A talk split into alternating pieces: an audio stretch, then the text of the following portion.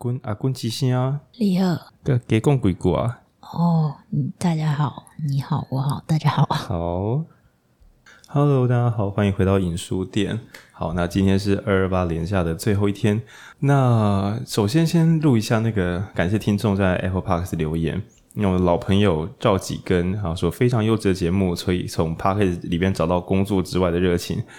对，我们也在想办法，每一集录的时候，希望不是抱着每周把两集录完就好的心，而是能够保持热情，然后能够呃给各位一点点，不管是影响也好，那或者是提供一些好的书籍，让大家可以去接触也好。那前阵子的时候在讲说我们节目会不会太长，因为我个人认为长到一个程度，听众应该会有压力吧？我不 我不知道，因为像有时候电影院有些电影，它一次两小时或三小时，我真的会有点压犹豫，说我要不要去看，因为我怕就是花很多时间这样。那有听众说，除了是开长途开车凉拌之外，也是一个人在海外旅馆夜晚最好的陪伴。诶，这个超级有说服力耶，就是一个人在海外旅馆。那这时候呢，国内的节目要说有多长，我觉得都是不够用的。OK，感谢你的这个回馈，我觉得我非常非常的有说服力。那最后呢，是奇可奇可呢留言是好喜欢听长长的节目。他说，虽然偶尔不能一次听完，修蛋姐。虽然偶尔不能一次听完，那不就表示你常常可以一次听完吗？这是很了不起的事情。我自己听我自己的节目，我都还是会按暂停跟重听，因为有时候晃神。对，但分段慢慢听完也没关系的。那喜欢节目的说话节奏，喜欢。然后还有主持人们的声音很舒服。那这边有挂号主持人们，no，对，不是浩宁，也不是文君，也不是亮亮，是们，耶，大家开心。那现在一周有两集，真是太幸福的。想给辛苦录制节目的你们加加油，谢谢，真的需要，真的很辛苦。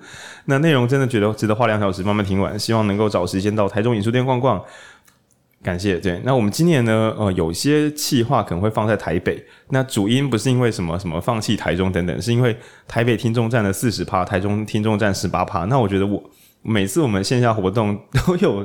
一半的人从台北来，我们自己久了之后有点不好意思。那我们书店的人才两三个嘛，就是我们移动到外地没有这么痛苦，对，所以有也许我们可以有一些活动在外地这样。嗯，好，那今天这集呢，嗯、呃，在这个二二八当天呢，我们选的是危险心理。那今天一起录制的伙伴是文君，嗨，好，那在我国三的时候，就是国三考完我，因为我国三那时候好像有什么 SARS。对，然后就是延后学测。那我国中的时候很认真读书，所以其实我很早，我那时候上次来我真的很生气，就是 我以为我可以早两个月下班，因为我觉得我一定一次可以考上我要的学校，结果又多拖两个月。那我印象很深刻，是我考完学测的隔天就是毕业典礼，就是学校已经逼逼到一个，就是第一，而且是第一次哦，第一次学测，我们那时候分两次，第一次学测完之后就毕业典礼。那毕业典礼完之后呢，因为我已经确定我有喜欢的学校了，所以我就在那个彰化市游荡。然后那时候暑假的时候，我在彰化的呃彰化火车站前面的、我我背一下，应该是诺贝尔吧？对，诺贝尔图书城。然后里面看到《危险心灵》这本小说，然后就是刚上市，所以它放在很显眼的位置。那我就去看。那我记得我是在书店一次就把它看完。那时候看完的感觉像发高烧，就是内心非常的震撼。那我那时候第一个心得就是，我运气是很好的。如果我是在考学测之前看这个，我可能会对要不要认真的准备升学考试产生很严重、很严重的过敏反应。对，那也是我小时候就是超级喜欢的小说之一，就是这一本。那非常幸运的呢，在我这个高中毕业的时候。危险心理因为当时太红了，所以它又变成电视剧。那电视剧的版本跟小说稍有不同，但是都是超级一线阵容。那时候都是新人，那现在都是各地的影帝影后这样。那包含就是桂纶镁，那包含温升豪、黄河。总之，这部可以说在我的高国中到高中的时候占很重要的比重。但是呢，这两天为了把这本书好好录好，就问文君重新拿书回来看。然后发现真的是大事不妙，真的是 大事，这真的等一下我们有很多故事可以跟大家聊。这样，我先快速的概要一下，讲一下“危险心灵”这四个字到底在讲什么。OK，首先文君借我借我一下书籍，它的旧，我个人啊，我个人比较喜欢它的旧版本封面，这样。它旧版本封面是一个很像学生造型，然后背一个书包，然后就上面有一个小小的这个鸭舌帽，然后它的那个身体不在，它只有一根骨头，因为有点像是木头，就是树枝这样，然后鱼骨型树枝撑在中间。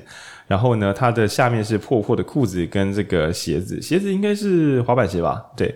然后呢，它的裤子里面塞一张零分考卷跟塞一盆仙人掌。它其实都是这个小说里面的重要元素，对。然后我们就从这个仙人掌开始讲起。首先，主角这个小说很酷的是，我我我那时候在图书那个那个书店被它吸引，是我一翻开，然后就发现它小说的第一页是一个学测题，然后我我没办法念给大家听，很难，我我我念文字给大家听好了。有看过的朋友，不然文君帮我念这一段。还是这个圆。然后写如图 A B C D 为圆 O 的两条直径，若角 A C D 等于角二 A O C，且圆 O 的半径为三十公分，则角 B O C 所对的弧长是多少公分？然后 A B C D 答案是 D 二十四拍，我今天还有算一下的。对，好，然后这是小说的开头。荒谬的是，身为一个刚考完学测的考生，因为他的主要是国中生嘛，所以其实我跟这个学。剧本中有说，在电视版我也心里有说，他的谢震杰的年龄设定是一九八九年出生，那我是一九八八，所以其实真的贴得超级近。就是我国三毕业的时候，刚好这本书上市，所以刚好书中主要是国三男生，基本上是一百趴同步年这样。然后呢，主角第一句话是什么？这个小说的第一句台词是，呃，应该说内容是什么？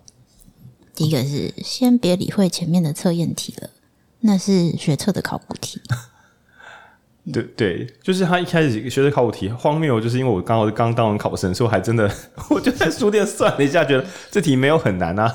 你知道学测考生就是升学体制分数好的孩子，你看到任何题目，你就像一只疯狗一样，先把它解解看，这是我的惯性。解完之后，他说先不要管这个，然后他就开始解释说，嗨，我是个国三生，基本上我们的生活就是被这个东西组合起来的，大概从这边开始。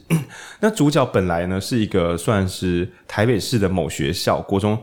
然后算应该算是他老师算升学班，他那一班是有 Q 鬼的升学班。嗯、我不知道新的年轻听众知不知道这件事情，反正就是在问勾扎勾扎，很多学校会把成绩好的孩子特别收成特定的班级。对，然后那个时候我好像在我的那个时候，十二年国教刚快要展开，九年国教转十二年国教，所以考高中这件事情、就是就是在我那那一阵子啦，我我真的有点老，对，有那么快吗？是。没有没有，就是那一阵子，就是我说有封十二年国教最近的是吧？对啊，我我高中的时候也还没有十二年国教。对啊，可是我是说，就是说我从我国中考高中的时候，那时候就已经有在讨论这件事情。对，所以其实那时候还算升学很严重，就你分数低过头，照理讲还有可能会没有高中可以读。那这随着少子化，所以后来就是什么大学升学率一百趴，也是在我那个年纪呢，差不多发生的事情。这样好。那主角的人格设定这样，他是一个屁孩，男生很活泼，然后呢，就是呃，常常要去补习啊，干嘛的，然后成绩还算可以，所以其实在学校的话，老师会把他当做是还算好学生的那一圈里面。OK，这是前情提要。那作者呃，这个主角一开始做了什么事情呢？他一开始有个譬喻，他他说 我的人生其实蛮单纯的，就我很像是那个。就是他说，我看过一个同学做一件很蠢的事情，就是呢，桌上一盆仙人掌，然后他用手摸到仙人掌之后，仙人掌就掉了，掉在椅子上，然后他不小心就是屁股坐到仙人掌之后，刺不是刺在屁股上嘛，他就用手去摸屁股的刺，然后手就又屁股很痛就算了，现在连手都是仙人掌刺，然后接下来这个愚蠢的同学还用舌头去舔自己的手，然后就变成叭叭叭，就是连舌头都很痛。他说我最近发生的事大概就跟那个仙人掌刺屁股的同学差不多蠢，对，那他要他到底在干嘛呢？前情提要：有一天，他在班上看漫画。呃，国中生在班上看漫画、偷看漫画这件事情，真的是我我觉得蛮普通的。然后看漫画之后呢，就跟老师起点冲突，反正就是他的座位被就是就诶、欸、看漫画之后，他的是他是被座位就被送到教室外面吧？我记得就这么单纯。其实我国中的时候，我我时不时座位被送到教室，嗯，就是怎么讲，东西忘记带，然后就去外面半蹲，然后座位放在外面。我我有可能是我记忆的混乱，因为你知道有时候人们想起以前的事情会用记忆简介，但我有一点点印象，这种事情我好像看过，或是我自己发生过，就是座椅在外面。那身为一个屁孩，国中男生，座椅被放在教室外面会有什么感觉呢？哎、欸，其实觉得还好，有点尴尬，但是就是还蛮好玩的，你就觉得你很很酷、很特别，叭叭叭这样。文君，你有看过桌子被搬到教室外面吗？没有哎、欸。我记得这不是常态，但是就对我来讲，那好像不是很严重的事情，还好这样。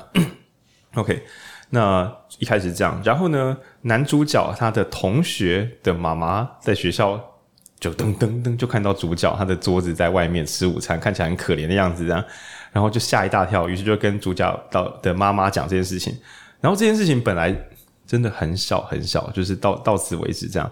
那就随着一些冲突，就比如说，就是主角妈妈到可能到学校来，那但是主角中间有翘课，就是他在学校就是因为嗯，因为他都被搬到外面了嘛，然后主角妈妈本来想帮他求情或干嘛的，结果不小心跟老师就是爆发冲突。对，那这个冲突大家可以看小说里面，因为他那个细节都很细，要讲真的会讲非常非常久。那总之呢，他妈妈一开始本来第一个直觉就是，干我们家小孩的屁三小，赶快让他进教室。结果小朋友呢，他就觉得说这件事本来觉得不严重嘛。那主角坐在教室外面的时候，因为跟老师起冲突。什么叫起冲突？有一堂课老师就发考卷，这是关键。我觉得没有那一堂发考卷，应该整整本小说不存在。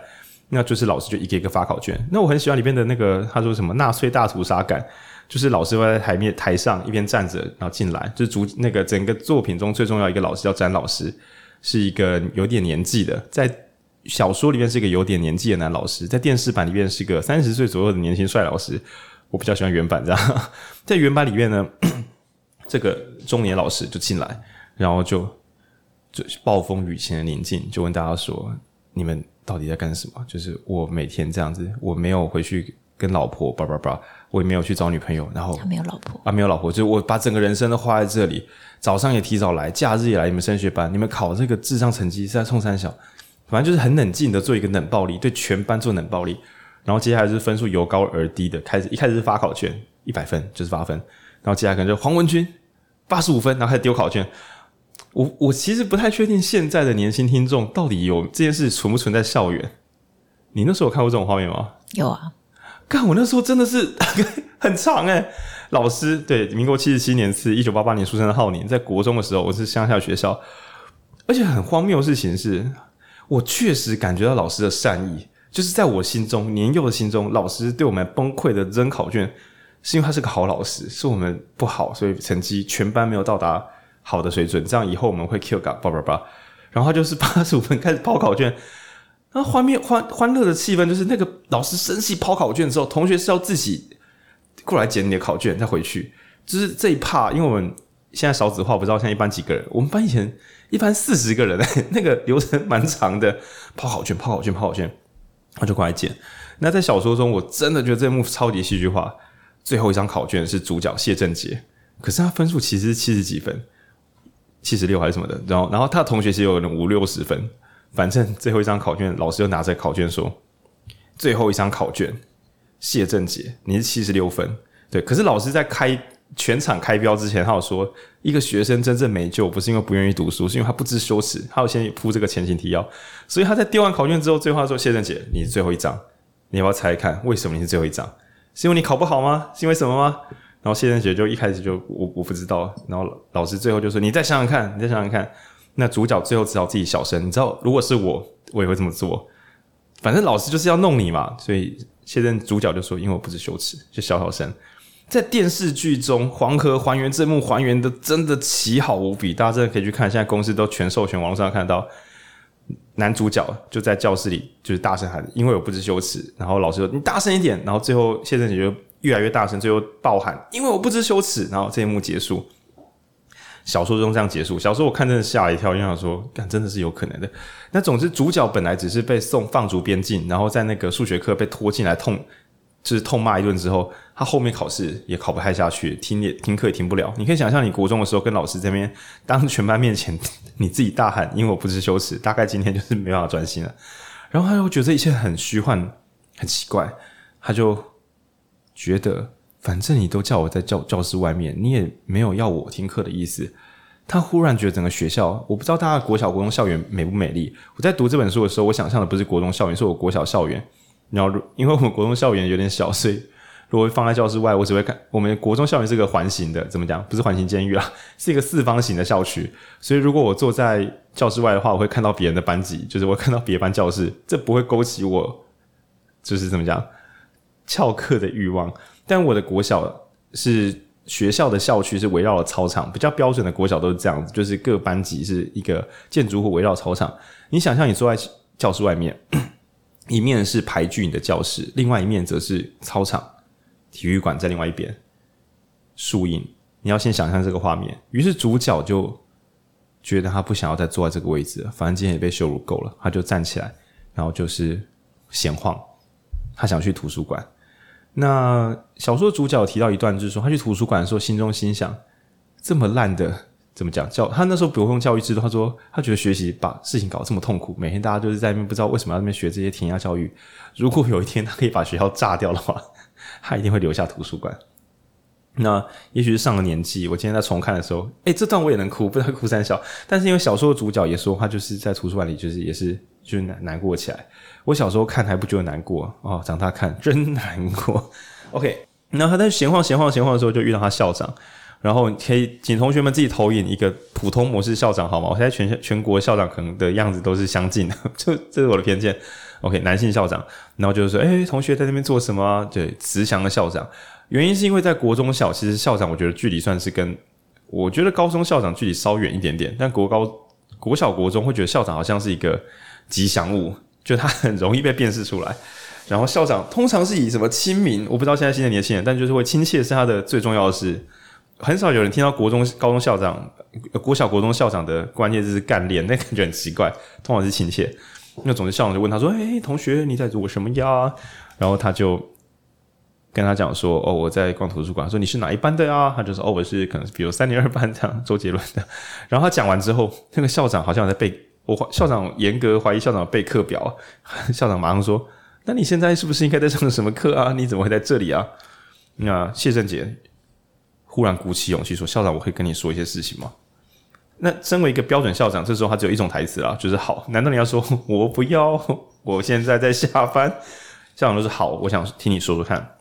那于是呢，主角就跟校长讲，就是他被放在班级外面，叭叭叭。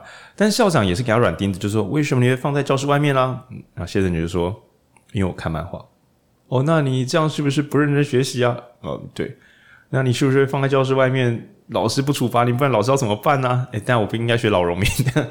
那接下来呢？那谢正杰就继续说，然后就是老师可能是上课考试，叭叭叭那种。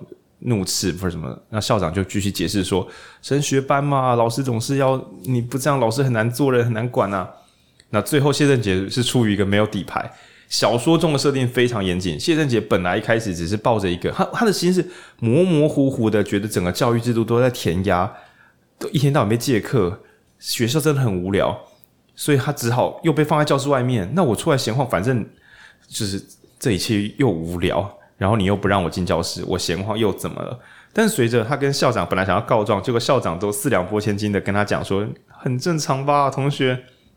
他最后说出了关键字，他跟校长说：“可是老师在外面有开补习班，他觉得他的同学说，就是他早他的同学早就做过这份考卷，他是第一次做，他觉得他成绩有点差，是因为他如果多做一次他也会，而且他觉得这不公平。”那各位听众朋友，你的国中、国小老师、高中老师有没有在校外开补习班呢？有的弹幕打一，不是？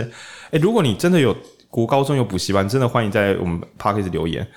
就我所知，我很喜欢、很敬仰的国小老师有在外面开补习班，就是学校附近啦。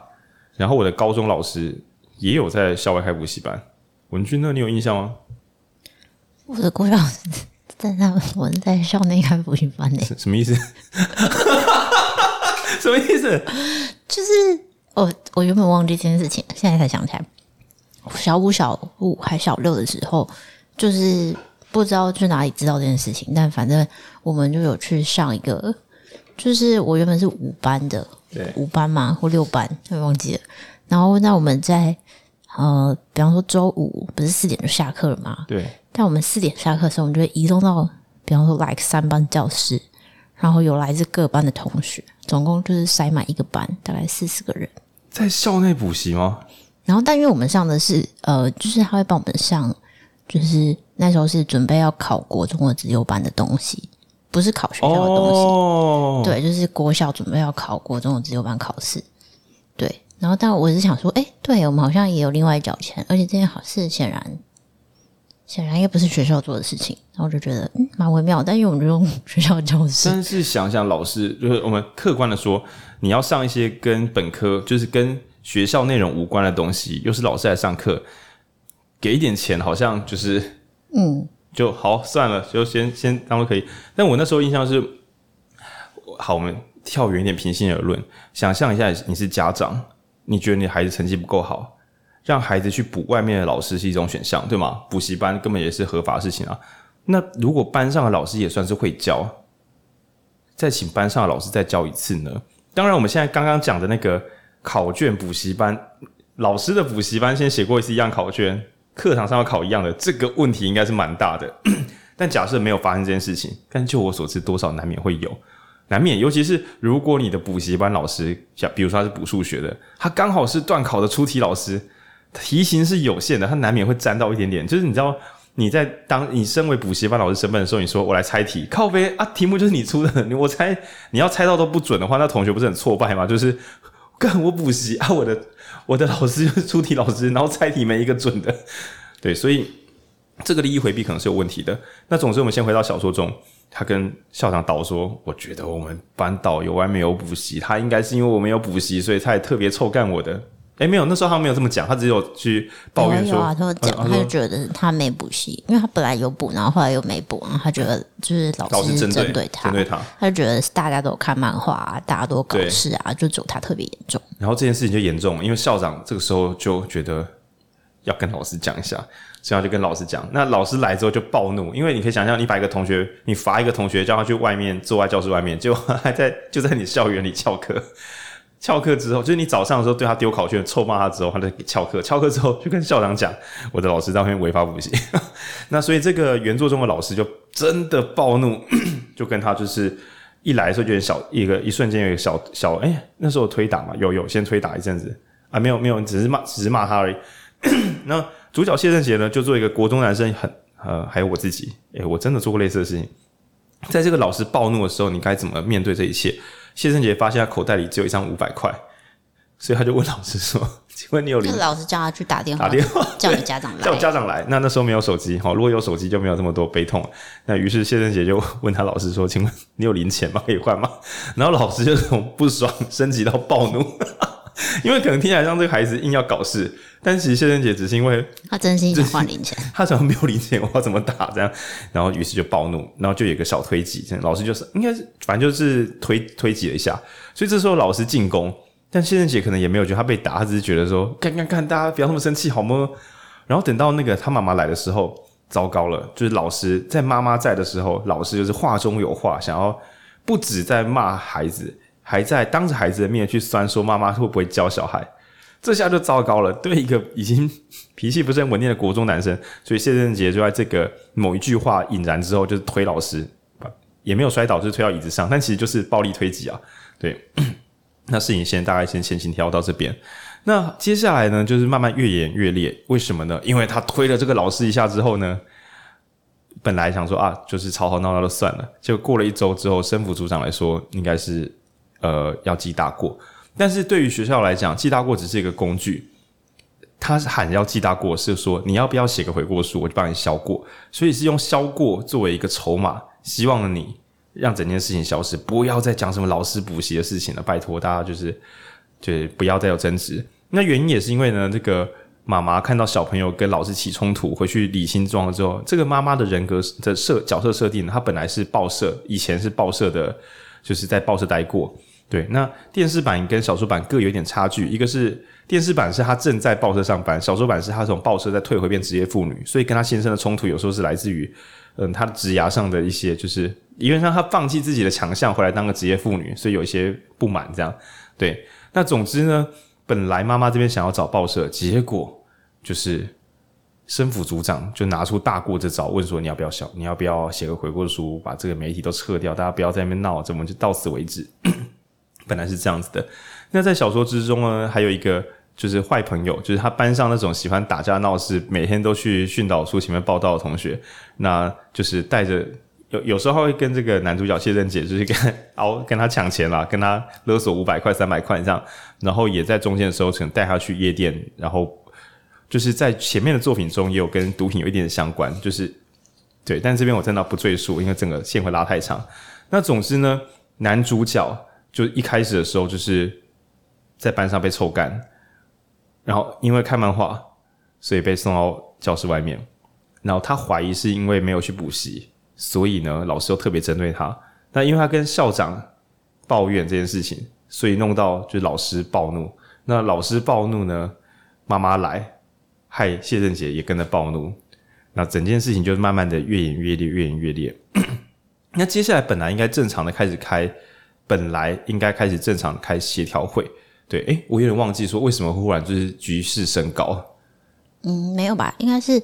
哦、就是这个推打事件之后，他妈妈虽然就是也是有在找校长，就是讨论啊或者什么的，然后但他们都就是学校就是想要冷处理，然后所以妈妈就找了记者跟就是教育学者来，然后那时候就是已经上报了，然后才才记大过的吧？我记得哦，是先上报纸，就是对媒体先媒体出来跟那个大过也是同一天，然后后来就是呃越演越烈，然后就是但。当然也是有人想要出来还价，就是想要呃开协调会啊，什么家长会长啊，叭叭叭。对。然后，但最后是为什么？最后是因为谢正杰的阿公阿妈在教会讨论这件事情。然后阿公阿妈就上街头，对对，就是本来他们没有要上街头，本来是要开协调会，结果主角阿公阿妈知道这件事情之后，就大家一起就是冲教育部。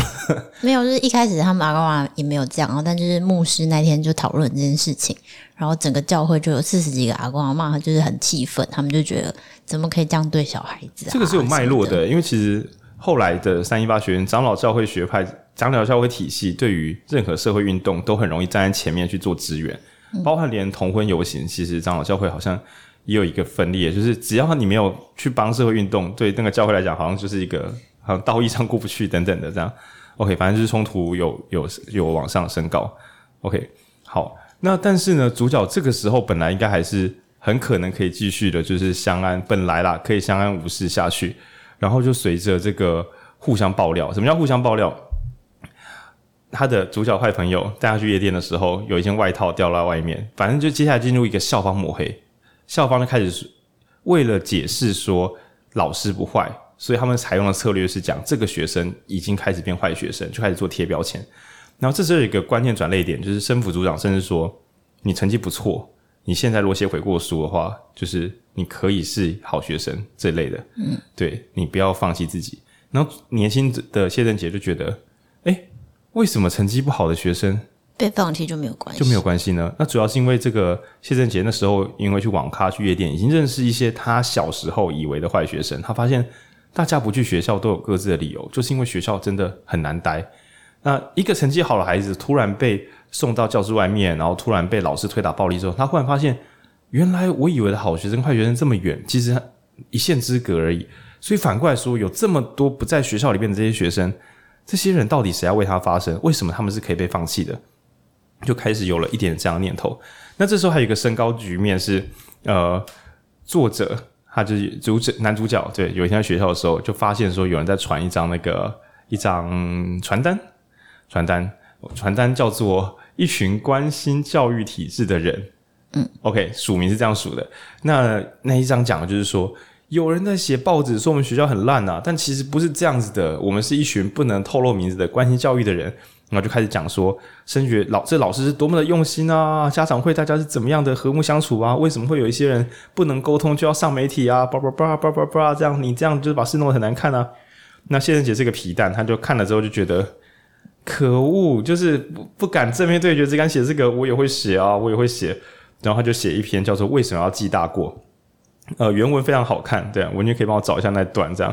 然后我先讲大意，为什么要记大过的大意？就是说，各位同学们，为什么谢振杰会被记大过呢？是因为他目无尊长吗？是因为他怎么样吗？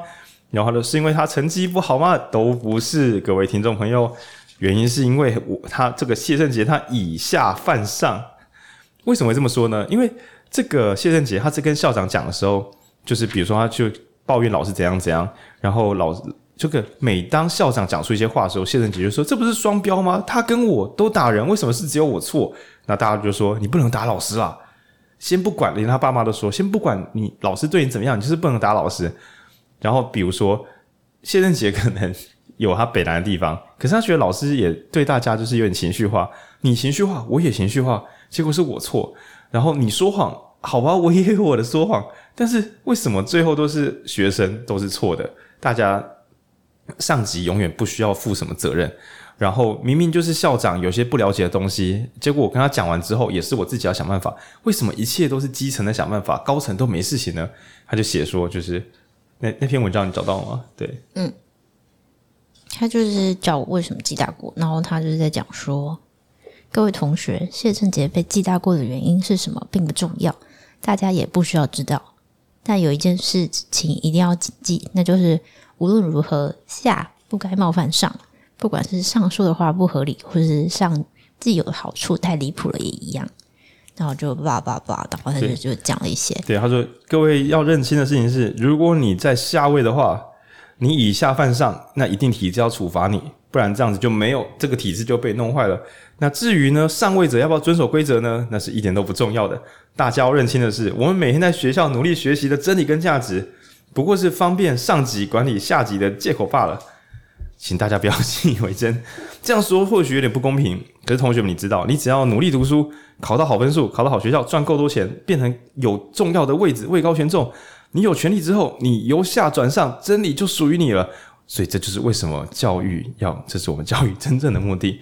到时候同学们会拥有许多意想不到的好处，一定会理解到学校的爱心跟维护体制的用心，而且恍然大悟，这个世界原来还是公平的。所以提醒大家。只有上位者才有公平的权利，下位者是不能抱怨的。下位者就算抱怨，也没有人听得见的啦。今天呢，学校冒着跟全国舆论对抗的风险来做这个这个决定的苦心，同学们懂了吗？好，就是学校要仔细的教你，就算学校被骂，也一定要跟同学们讲清楚，上位比较重要，好，亲的。所以再三叮咛，不要怀疑，这就是我们活着的无情冷酷、相互残杀世界。同学们一定要努力奋斗，救自己哦。那谢振杰越想越兴奋，就把这个东西写写下来，然后他就想说：“你会印传单，我也会印传单。”所以他就学人家传单格式，就是画圈，然后惊叹号、问号、霸道，然后就是学人家的对图文格式，然后标题就写说：“为什么要记大过？”然后他的署名写：“另一群关心教育品质的人。”他算算口袋的钱一百多块，他就跑去福利社把它都印一印，然后贴在。他的记过有公告嘛，就贴在自己的公告旁边，然后拿去塞厕所啊、教室、休息室啊、图书馆啊，反正就骂的把它乱塞。然后做完这些之后呢，嗯，他本来想说睡个觉，他想说那那那算了，他决定他最后有一块钱，他剩一块钱，打给他妈说学校已经记我大过了，他已经公布了，对，就是这样讲。好，那这篇文章，那这篇文章后来呢，就是还有被那个学者什么的就拿去引用，说哦，这个就跟阶级什么什么相关。那总之呢，本来是一个记过，但是他被记过了算了，他发现他一边被记过，一边被学校的不知道是谁，就是黑偷黑他，然后他又写了这篇，写了这篇之后又上新闻。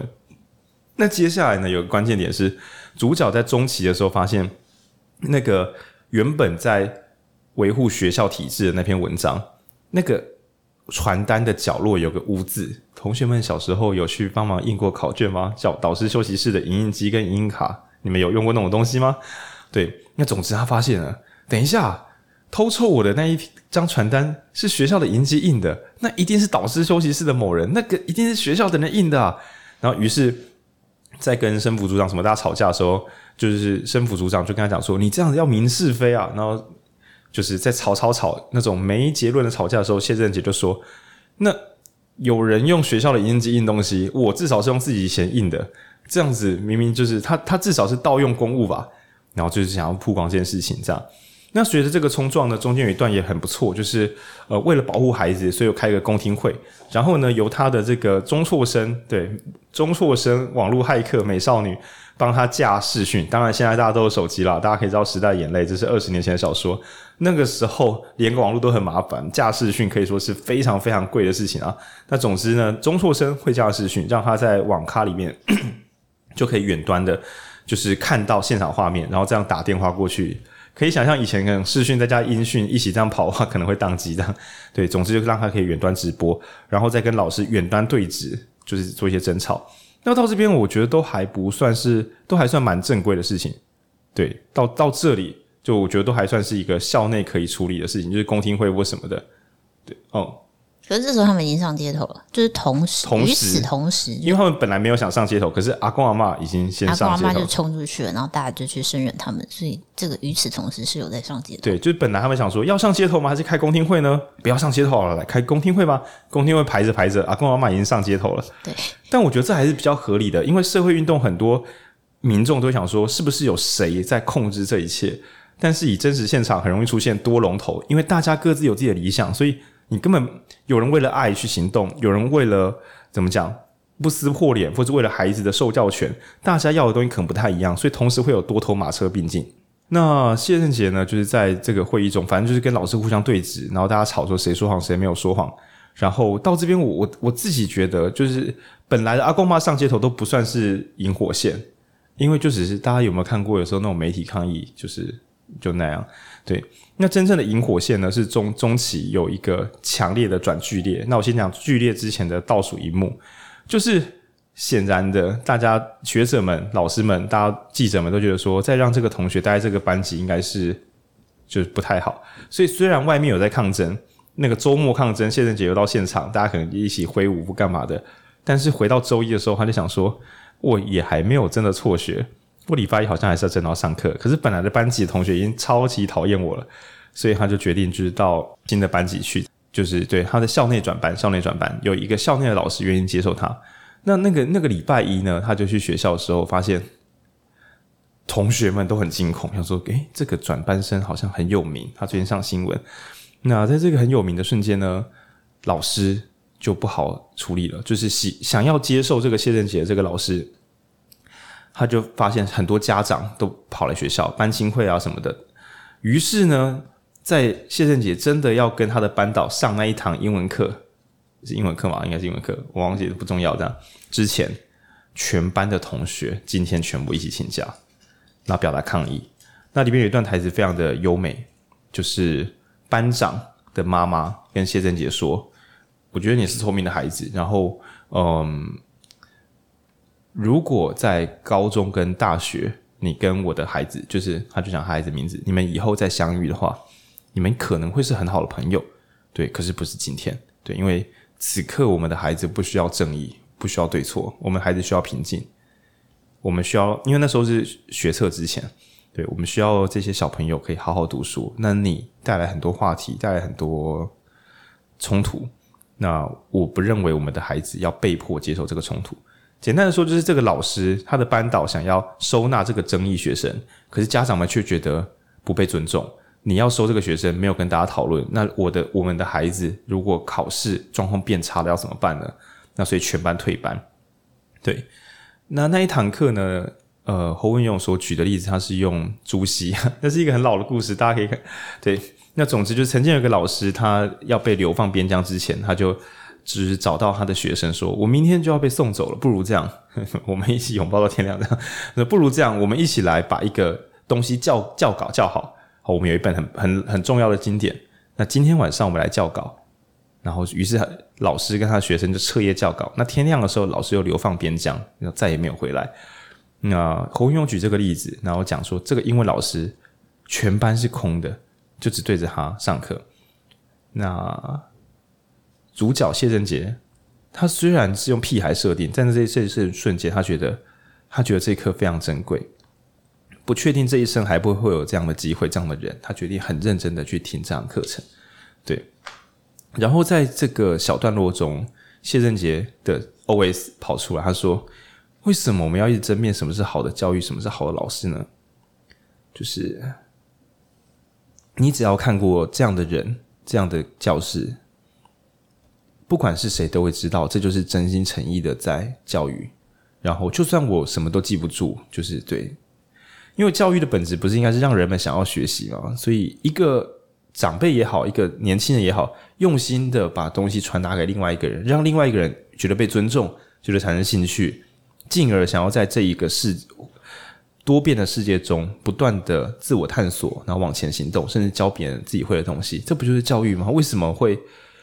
就是用这么多文字去解释什么是对，什么是错，然后用一堆规则讲什么是好，什么是坏，这东西不是很明白的吗？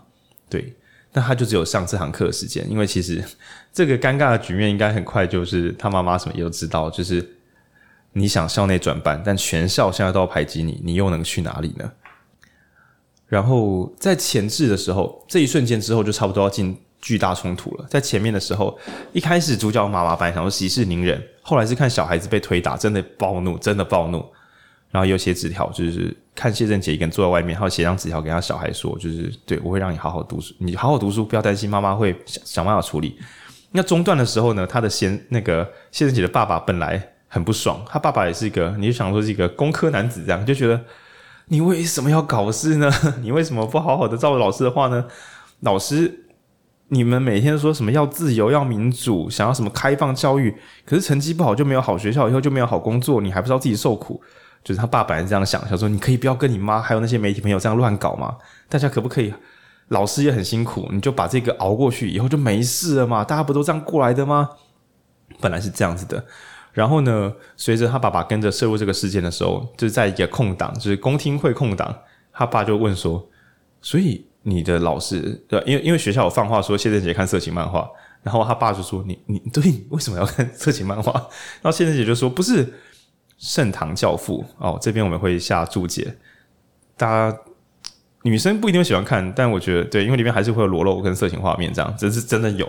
对，但是重点是，只是为了性爱而存在的那种动漫，我们称它为色情作品。OK，性是重点，可是只有裸露跟性的情节，就说是色情漫画，会有一点点怪怪的，会有一点怪怪的，因为那整部正常教父讨论的是一对日本兄弟。他们在柬埔寨，就是从柬埔寨回来之后，觉得日本已经腐化了，所以一个人去演黑道，只要一个人要成为黑道老大，而另外一个人则要设法成为，就是议会里面要设法成为政治人物。他们这对兄弟想说，我们一黑一白要改造日本，对，是这样的故事，所以其实蛮热血的。因为黑道他要不断在他的脚头里面设法往上爬，是要做很多肮脏事。然后成为白道的那个人，他则是要不断的，也是用政治手腕、现政治现金，甚至贿赂或什么的，设法往上爬。然后两个人可以说是都用很糟的手段设法往上，只是为了能够改革，对国家的法案提供改革。那可以先爆个雷，对，反正圣堂教父老老动老漫画二三十年，这两个角色一开始就知道他们不会，就是其中一个人。在柬埔寨的时候，因为他们类似那种战争时候，不会说什么落叶季或干嘛的嘛。其中有一个人本来就快要死了，他很年轻的时候就是知道他自己可能活不久，所以是抱着没有明天的心情在执行这一切。这样，对，我已经把整套漫画剧情几乎忘光了，我只记得是真的蛮热血的，就是两个曾经从地狱中回来的人，回到自己国家之后，觉得为什么我们这里不是战场，却也没有希望呢？一切都太老旧了。如果没有人要突破这一切的话，是这一切就会一直这样走下去。然后就做一个很大的动作。然后所以谢振杰跟他爸解释的时候，他爸就说：“不然这样子，我们下午才要开公听会，还是我们现在去看一下漫画好了。”对，就有一段是跑去那个漫画店看漫画。那这一段看漫画也非常非常的重要，因为我觉得主那个呃整本小说是偷偷的用漫画的其中一段对话作为基底，然后去。延伸开来的文俊，你那段在手上吗？就是那个漫画店这样。OK，我这边有翻到，就是其中一段，在新版的一百八十八页，我先来念一下。好，好，那我这边确认一下这个漫画，就是本对主角他没有想要再看一次了，他就随便翻。对，那文案上写是一对从柬埔寨难民营逃出来的难兄难弟，因为看不惯日本的腐败的政治跟社会。那所以想要去改造日本，翻天覆地。谢振杰看着这段文案，心想：看，一切都是从这里开始的啊！可恶！事隔一个礼拜而已，一个礼拜前来看漫画，我已经从那时候一本接一本看漫画的疯狂中跳出来了。我也想不起来，我到时候为什么要这么认真看漫画？是因为剧情吗？理想性吗？然后他说，我就翻到我书页刚好落到北条章，男就是两个男主角啊，没有男主角跟他的手下两个人在餐厅窗口对话。然后那个他们的对话是这样子的，就是男主角问他的手下说：“哎，你希望你的儿子将来成为什么样的人？”然后他的手下说：“嗯，不知道，就至少他不要像路上的那些行人一样就好了。”哎，是不要穿的像路人一样吗？路人系穿搭的。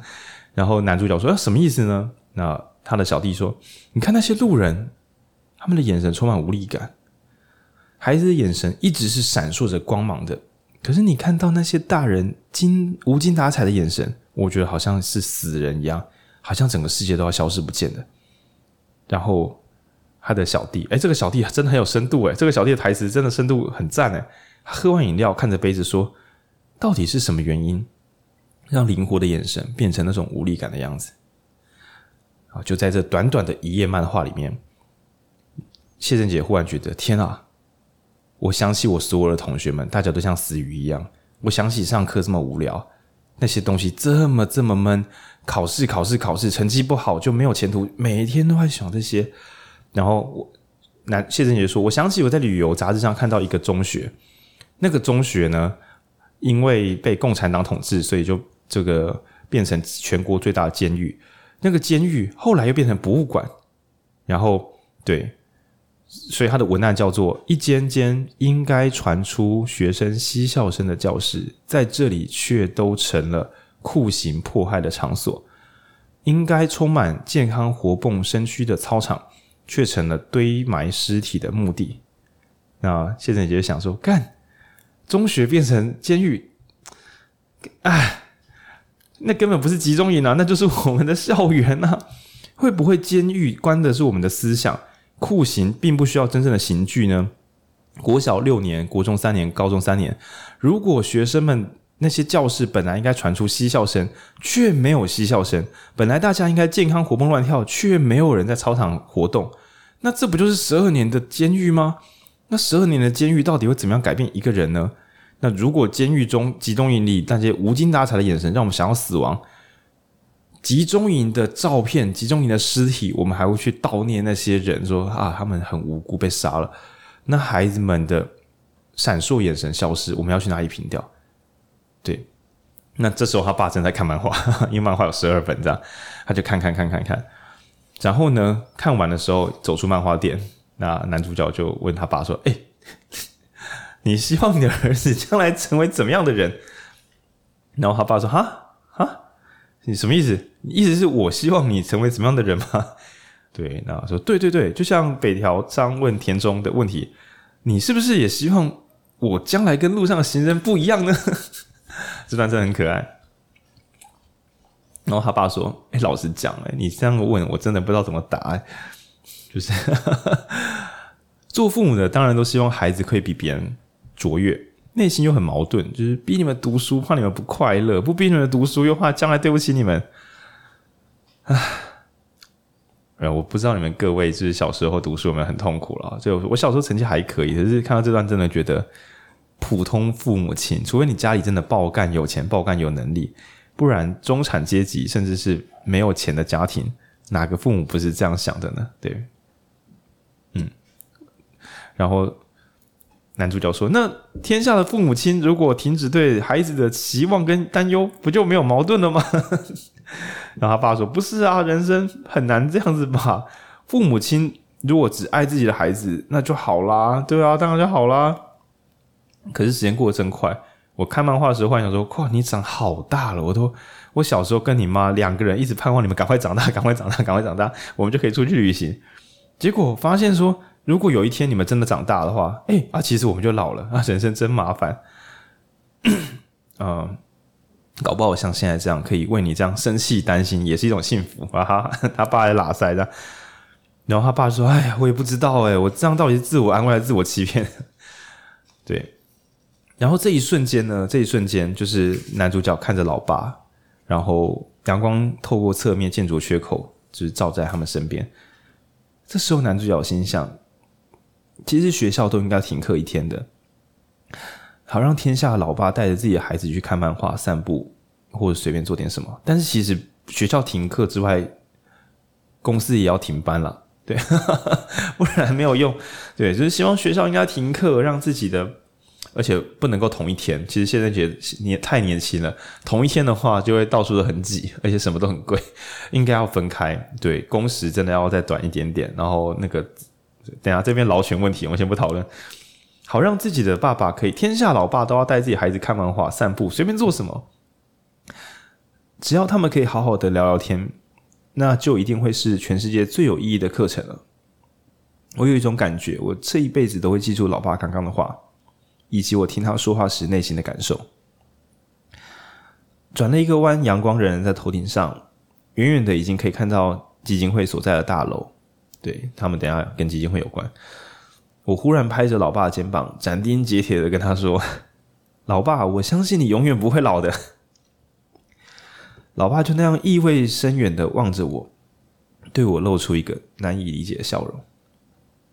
对，这段绝对我我我不知道大家怎么觉得书中精彩段落，但这段回头看觉得天哪，就是这一个突然在开会空档跑去看漫画，真是一个重要的段落。他爸爸在这一个短短的瞬间，我觉得男生看漫画是一个好解释，就是本来很硬，然后跟他孩子看完漫画之后。我觉得他爸很专心把漫画看完是很棒的事情，因为他没有觉得小朋友看的东西就随便翻翻，他是真的想知道小朋友在看什么，还很认真的把漫画看完。然后看完之后，孩子问他：“你希望我成为什么样的人？”也没有说都可以啊，没有讲客套话，而是说很难诶，干小朋友就自己儿子，你问了一题很难的，我也想要你跟路人不一样，可以自由自在长大。可是干你成绩如果不好，以后没有前途。我会觉得很自责，我会觉得我没有把你教好啊。可是叫你当个社会化的好人，我们就会错过相处的时光。然后小时候希望你赶快长大，可是你长大，我搞不好也老了，我们好像又不能相处啊，好难呐、他老爸透露出了一个真心话，就没有再假装是一个全能大人或什么都知道，然后反而是小朋友突然觉得很被感动，忽然觉得天哪，我们一直在讲什么亲子关系，叭叭叭叭叭叭。大家只要能够花一点时间，真正的好好聊天，不就好了吗？为什么要弄这么复杂呢？对，然后也不跟他爸说你不会老的，对，唉，苦苦烂。那等一下就要进大冲突了，不知道在这之前文君有没有哪些段落是喜欢的，想想要分享的段落？嗯，我的话应该是英文老师那一段吧，就是他转班之后，然后就是刚刚你讲的，就是老师就说。就老师走进来的时候，其实当然也已经知道发生什么事。对对对。那他们就沉默了一阵，老师就是说啊，老师就说，即使只有一个学生想听课，我应该还是要讲给他听。然后他们就开始上课。对，这段呢真的是 drama 开到满，但是好像蛮合理的，因为老师怎么说？哎，干哎，不然 我们来聊天，因为你就是为了让这个同学可以好好上课而来，所以现在我们来上课，就类似这样，对。那后面我们高速飞跃一下，就是总之呢，谢震杰就被抓去上政论节目。对，我们直接进中后大冲突。整本小说之所以会出名，我觉得应该是后面那个大冲突让它变成精彩小说。前面我觉得蛮细腻幽微的，要这样子红可能没那么容易。好，开始。那。这个谢震杰不小心开出来的这个社会运动呢，其实书中有提到，他自己不太清楚说，这算我的社会运动吗？我跟那些人不是很熟，而且那些人讲的东西都比我有道理耶。而且他看到中辍生来跳舞或干嘛的，大家都有不同的话。那其中呢，电视新闻就会一直写一些，比如说就有一个人就出来唱歌，唱《温拿帕奎心来本汤》。对，这个大家真的可以去听一次。对，那跟二八也有关系。看我刚才前置听也是边听边哭，受不了，很痛苦。然后呢，里面有个段落很可爱，三百字左右，就是有一群 年年轻人在跳热舞。然后记者就是对他摄影说：“哎，你有没有什么想说的？”他说：“呃，我爸妈一直觉得我成绩很差，不知道我在冲啥笑。然后嗯，我想跟我妈说，就是对我在跳舞，想让你看一下，就是我真的有人在跳舞。”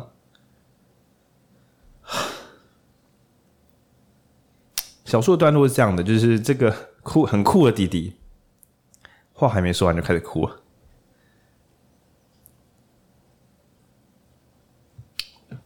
这个怎么解释呢？对，是吧？那好，继续，继续，继续努力。好，那随着谢震杰被抓去上这轮节目，那记者朋友就是他妈妈的朋友会说：“哎、欸，你有想清楚你到底要什么吗？”啊，这好像是我现在对很多。不管是我自己，然后或是对一些年轻朋友，就是大家来讨论事情，不管是要离职还是开店，我们总是会问说：“你有想清楚你要什么吗？”那这边很棒的是，这个主角不是神，所以他就跟那个记者说：“其实没有诶，我觉得好复杂，好难哦。你们真的知道？就是他想问大人们，你们也知道结论吗？”那大人们说：“不是，你要有结论。”我就想说，干，现在的我真的会这样啊，就是。在你想清楚答案之前，恐怕就必须先准备好答案，因为社会不接受没有答案的人。那谢振杰就写了十几种版本，比如说是为了中辍生吗？是为了校内的受教权吗？是觉得升学压力太大吗？对，因为记者说你要有诉求啊，你要你到底想表达什么？现在舞台麦克风快要交给你，你要表达什么？他就写了一大堆。对，因为他接下来要上这种节目，而且他写那篇为什么被记大过之后变成忽然变成很红很红的人这样，对，然后而且他说外面那些中辍生，大家就是在中间有个插曲，就是他的那个小小流氓朋友跑去刮刮生副组长的车，在上面刻上两个两台车各刻个名字，就是盛唐教父两个男主角的名字，然后所以弄到整个学校觉得说，你看你这个小孩很烂，他不止说谎推导师，他还破坏车子。然后呢，那个屁孩他爸是以前的议员，他是议员，所以呢，诶，这个新闻本来要升高的，忽然这个新闻要消失。生副组长本来要出来大做文章的，说这学生就是有问题，突然又出来说我们用爱跟教育跟关怀给学生一个空间。然后谢仁杰那时候看这个新闻，想说好好好恶心，你们的有事跟没事怎么可以这么自由切换这样？OK，那虽然呢，这个他的流氓朋友的爸爸想要压新闻。但是呢，就在这个冲突之前，他的朋友自己跳出来，他的屁孩朋友就是会在网咖跟他勒索，然后每天跟他讲一些屁话，就是那种超级直男朋友、超级异男朋友勒着你，然后说：“哎干，哎打网咖这样，这有事我罩你这样。”然后呢，这个时候他竟然他的屁孩朋友竟然跑去自首上新闻。那这段在小说中其实铺陈很长，因为前面这个主这个屁孩朋友的戏份蛮重的。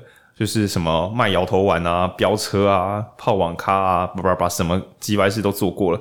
但是呢，再加上有一一个画面是这个屁孩朋友他爸听到他去刮老师车之后，就打他一巴掌，然后说他会处理。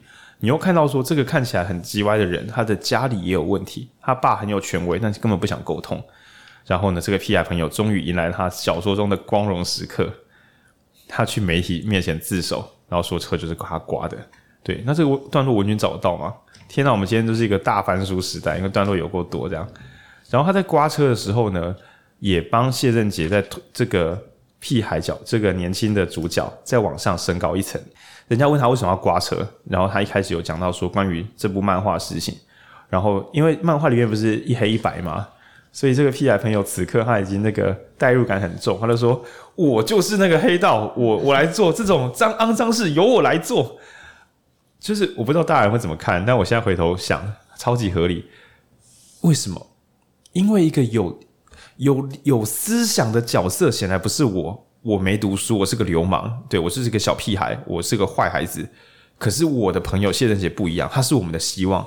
所以如果我们的希望被人家说刮车，会失去社会的信任，那我要跟大家讲，这车本来就是我刮的。然后他就有一段屁孩台词，这样我已经找到了。就是记者，就是先问他说：“你 为什么？你为什么要出来承认？然后有人指使你吗？”然后他就说：“是我自己承想要承认的。”记者就问他说：“谢同学事先知道或者有参与这个计划吗？”然后屁孩就说：“没有。他如果知道，他一定不会同意的。”对。然后他就说：“记者就问他为什么要在这个时候出来？”他就说。我再不出面，大家会误会汽车是谢圣杰破坏的，嗯，然后这个抗争就会不了了之。这不是我原来的目的。他就说：“那你原来的目的是什么？”他说：“我是为了表达我对教育环境和体制的不满。欸”这边其实是诱导发问哦，因为有时候你问着问着，国中生就会讲出很烂的答案。他就说：“你的不满是什么？”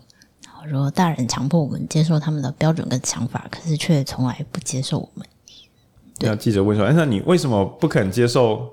大人们为什么不接受你们的想法呢？”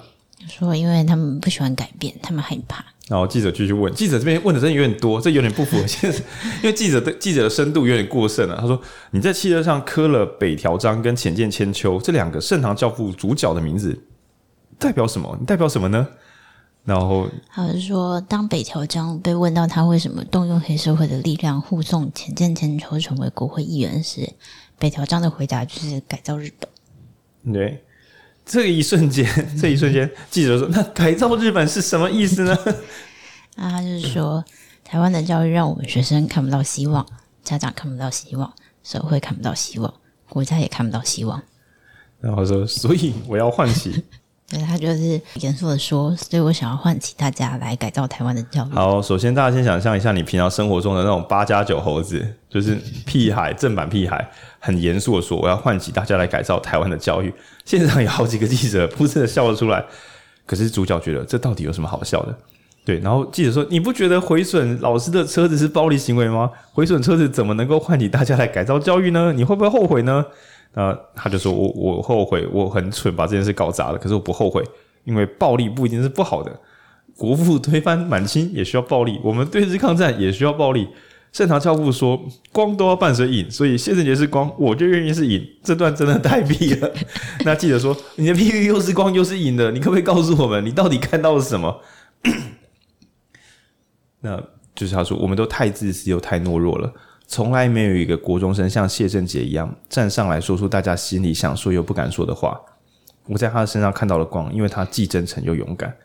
这句话讲完之后，就是几十分钟之内，全国各地因为这一段既真诚又勇敢，highlight 对，然后所以他说：“天哪，这个全国各地一直播，他简直像一个新科诺贝尔奖得主。”然后很多电话打进来说：“你赶快看电视，有人听你说公道话了。”就超酷、超帅段落这样，嗯，但这段呢，其实也是成为后面的伏笔。你可以想象说，你本来是一个中，就是老师们认为的坏孩子，你今天你看到一个好学生，很有道理的帮大家说话，说教育体制有问题，于是体制的失败者们忽然发现，原来这不是我一个人的错，原来。就是原来错可能不在我，我一直觉得是我很烂，原来根本就是整个环境需要改造。有人愿意帮我说话，那想听他护航。可是此刻谢震杰心中想的却是我没有那么真诚又勇敢。那原因是因为在公听会的时候，生辅组长甚至有问他说：“你有没有吃摇头丸？因为你的外套在 pub 被发现，那里面抓到的孩子一百个有八十个有嗑药，你有没有嗑药？”这时候谢震杰在那一刻他逃避这个话题，他没有说。有也没有说没有，是他妈妈还是现场的老师生气说，可以为什么可以诬赖学生这件事情？现在是讨论这个时候吗？对，但其实谢震杰那一瞬间心中是很动荡的，因为他觉得我如果说谎，我还有资格成为整个事件，就是我跟我我想要出来抗争，说我们要诚实，我们要信任，可是我此刻说谎是对的吗？但是他旁边的那个骇客妹妹就是一直咬他，拉着他手说：“你不能讲，你不能讲，你一说的话，整个事件就只会讨论。”摇头丸就没有后来了。在这个时候，他其实堆了一个很高的压力，就是所谓的真诚又勇敢，是社会对他的期待。但此刻的他却觉得自己其实只是一个一般人，他有很多不了解的东西。那随着呢，他就是因为他的声量上升太多了哦，你看全国新闻都爆出了有一个年轻人刮车，是因为说我的朋友既真诚又勇敢，我要破坏体制，但是我希望就是大家可以听我朋友说什么。那于是他被送去政论节目。然后这段节目当然也很精彩，就是他的雄辩，其中有一段最棒的，就是大家问他说：“你这样学校叭叭叭恶搞啊叭叭。”然后他说：“那你觉得教育应该怎么样？”有一段是他一开口之后，他的妈妈跟学者在旁边摄影棚就觉得我了，他就说：“我觉得随时都要可以辍学。”天哪！这是我二零零三年零三对二零零三年的时候看到的这部小说。我那时候看到的时候觉得这很前卫，事隔二十年左右。事隔二十年，事隔二十年，我们前阵子在看《北欧不是神话》的时候，里面确实有提到北欧教育的大绝招，就是人人都可以随时回到学校。此刻的我们在看《北欧不是神话》，但二十年前的谢振杰，二十年前的谢震杰在上政论节目的时候，他就说：“人人都应该随时可以辍学，不喜欢就不要上课。但重点不是不喜欢不上课，而是想要学习的人随时都可以回到学校。”对，文君翻到了。嗯，那前面就是因为记呃，主持人就问他说：“诶、好像很多生源里的人都是中辍生，就是为什么呢？”然后，然后他就说：“诶、中辍生很多是不是都是呃意外啊、重大疾病啊、精神异常啊等等？那你同意这件事吗？”他就说不同意。然后他说他觉得这样分析很像，一切都是中辍生自己应该负责的。然后他就说。当一个家庭开始生病时，问题会先出现在最脆弱的孩子身上；当一个学校生病时，问题会出现在被忽略的学生身上；当一个社会生病时，犯罪会最先出现在最弱势的族群身上。如果这个地方有越来越多的孩子逃离学校，甚至开始犯罪时，我觉得是社会、学校还有家庭每一个人的责任。嗯，然后所以，然后主持人就问他说：“那你觉得我们可以做什么呢？” 然后 放大招，然后他就说：“嗯、呃，我觉得就是他希望每呃学校要用国中生的立场去规划。”然后这是他前面讲过的，他前面就是讲说学校旁边那间网咖网咖就很用国中生的立场规划，所以这样才赚得到国中生的钱。对，嗯。然后所以主持人说：“那这样不是大家都每天就打电动放摆烂，就学不到东西了？”这样。嗯。然后他就说，然后他就接着说，学校应该要对每个学生都有吸引力。然后另外，他也希望学校能让学生随时有中辍的权利。然后大家就很很惊恐，想说。在说什么？你可以对他的，让 他的同盟军妈妈跟没跟那个学者一样说，干干干！你现在 想要鼓励大家都可以随时中辍，结果他就开始讲说，因为学习有时候你可能，他就是说，我们现在的规定强迫每个学生在六到六岁到十五岁的期间一定要接受教育，可是并不是每个人的情况与条件都能够符合。我觉得重点不是中辍，而是中辍以后不再有机会读书了。嗯。你看我们现在的这些规定，规定学生的修业年限，大家一定要在几年内毕业，否则就要开除学籍，这很糟糕。读书好像只是年轻时候为了找工作的资格而不得不做的事，等到我们变成大人或找到工作之后，好像就不再需要读书了。还好最近有很多失业的机会，所以大家又要读书了。对，他就说他觉得这应该是一辈子的事情，他应该永远保持开放。让不同年纪的人随时可以中辍去工作，等他需要知识时，又可以随时回来学习。天哪，谢震杰，你真的懂太多了。就是前面他有在跟他的就是骇客美少女，因为他可能是个中辍生嘛，但他就是后来学了很多技术之后，他就觉得他其实真的要变得很厉害的话，他其实需要去上大学，或是可能就是技术学院。但是他已经中辍了，然后他已经就是失去了这个门票。嗯他觉得很可惜。对，那可以说是二十年前这小说年这个这个年代呢，还没有够多的线上课程。对对，因为你可以想，如果你很好的有自学能力的人的年轻人，其实在这个二零二三的这一瞬间，要买国外的资料，或是买这种国内的厉害的老师上课，就是对，到到处都有城市设计的班级，应该是没问题的。嗯，但是对，所以好，我们先不要再靠别教育。好，那。前面大概就是这个样子，在政论节目的时候，本来一切都很阳光的，那就大家谢震杰是以一挡百的在节目上面，就是让大家觉得哇，这个国中生真的太猛啦。那这个时候，然后就有新闻插播，就是在街头上，有人在跳热舞，有人在演讲，有人在唱歌的那个欢乐版的学运现场，就是有一个孩子参加过这个学院的孩子，在家里跳楼自杀，对。然后就新闻紧急插播，然后谢振杰的呃，就在此刻，我记得就是就是在政论节目，对，节目还没结束的时候，对，所以谢振杰此刻觉得是我没有讲好吗？这这种感觉浮上来，然后再对一下画面，他发现那个人好像是，对，就是新闻进来之后，主持人就讲这件事情，然后就问谢仁杰有什么看法，然后谢仁杰就说。他就说：“我有看过那个同学，他有来过抗议的现场。”对，嗯，然后这段就忽然急转直下。谢仁杰在镜头前就他说他实在是不想，但他就真的很哭的跟白痴一样，没办法。然后就进入最终章。对，因为当那个孩子自杀之后，本来争论节目的中后段是这样子的：是那个他的学校老詹老师打电话进来，就是逼问他，他也吓一跳，说 call in 节目跑进来就是。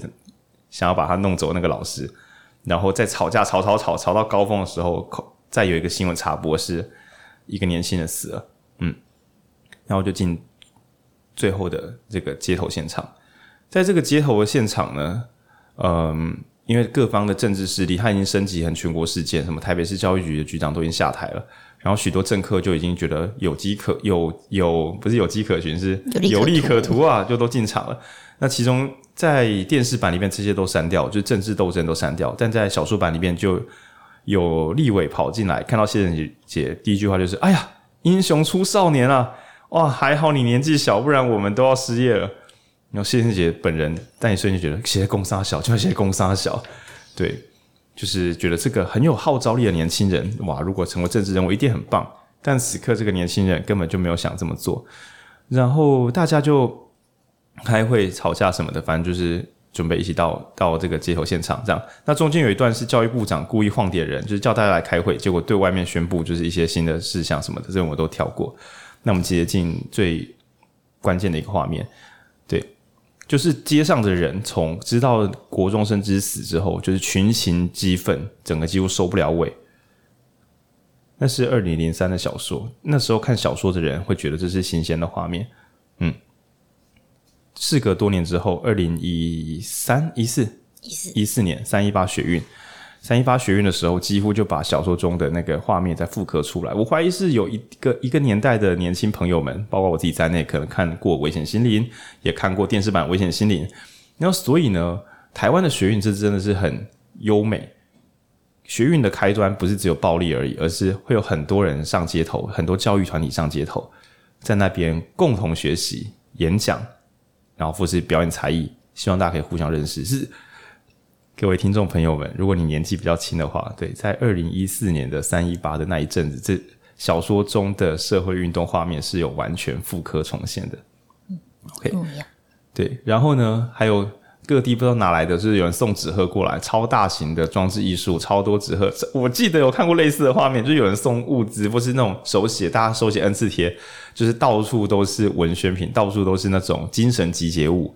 对，那小说中也有写到一个荒谬，就是有人不知道为什么讲说我们来点纸鹤表达祝福，然后干到弄了一个小火灾，然后弄到警察喷灭火器，就是真的有时候是大家人多手杂，就会产生一些奇妙的意见。然后在某一个瞬间，就是大家知道死者之后，气氛变得有点危险。那大家决定就是在月光下再放一次那个国中生曾经在社，就可能也许几天前吧，在社运现场，他有上台唱歌。唱完歌之后，他有一段演讲致辞。文君，你翻得到是哪一页吗？嗯，就是他唱完歌。然后，我先想说，大家真的可以小说。看小说之前，真的可以去听一下《温拿帕奎心来文堂》这样。他就唱完之后，他就说：“小时候我好想背着大大的书包去上学。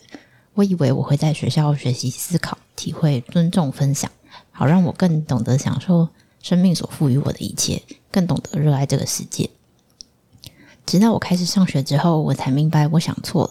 他们说教育就是竞技场，而读书不过是一场又一场的争夺战。”为了保持领先，我们放弃了思考、体会、尊重、分享，开始学习平庸、冷漠、虚伪、贪婪。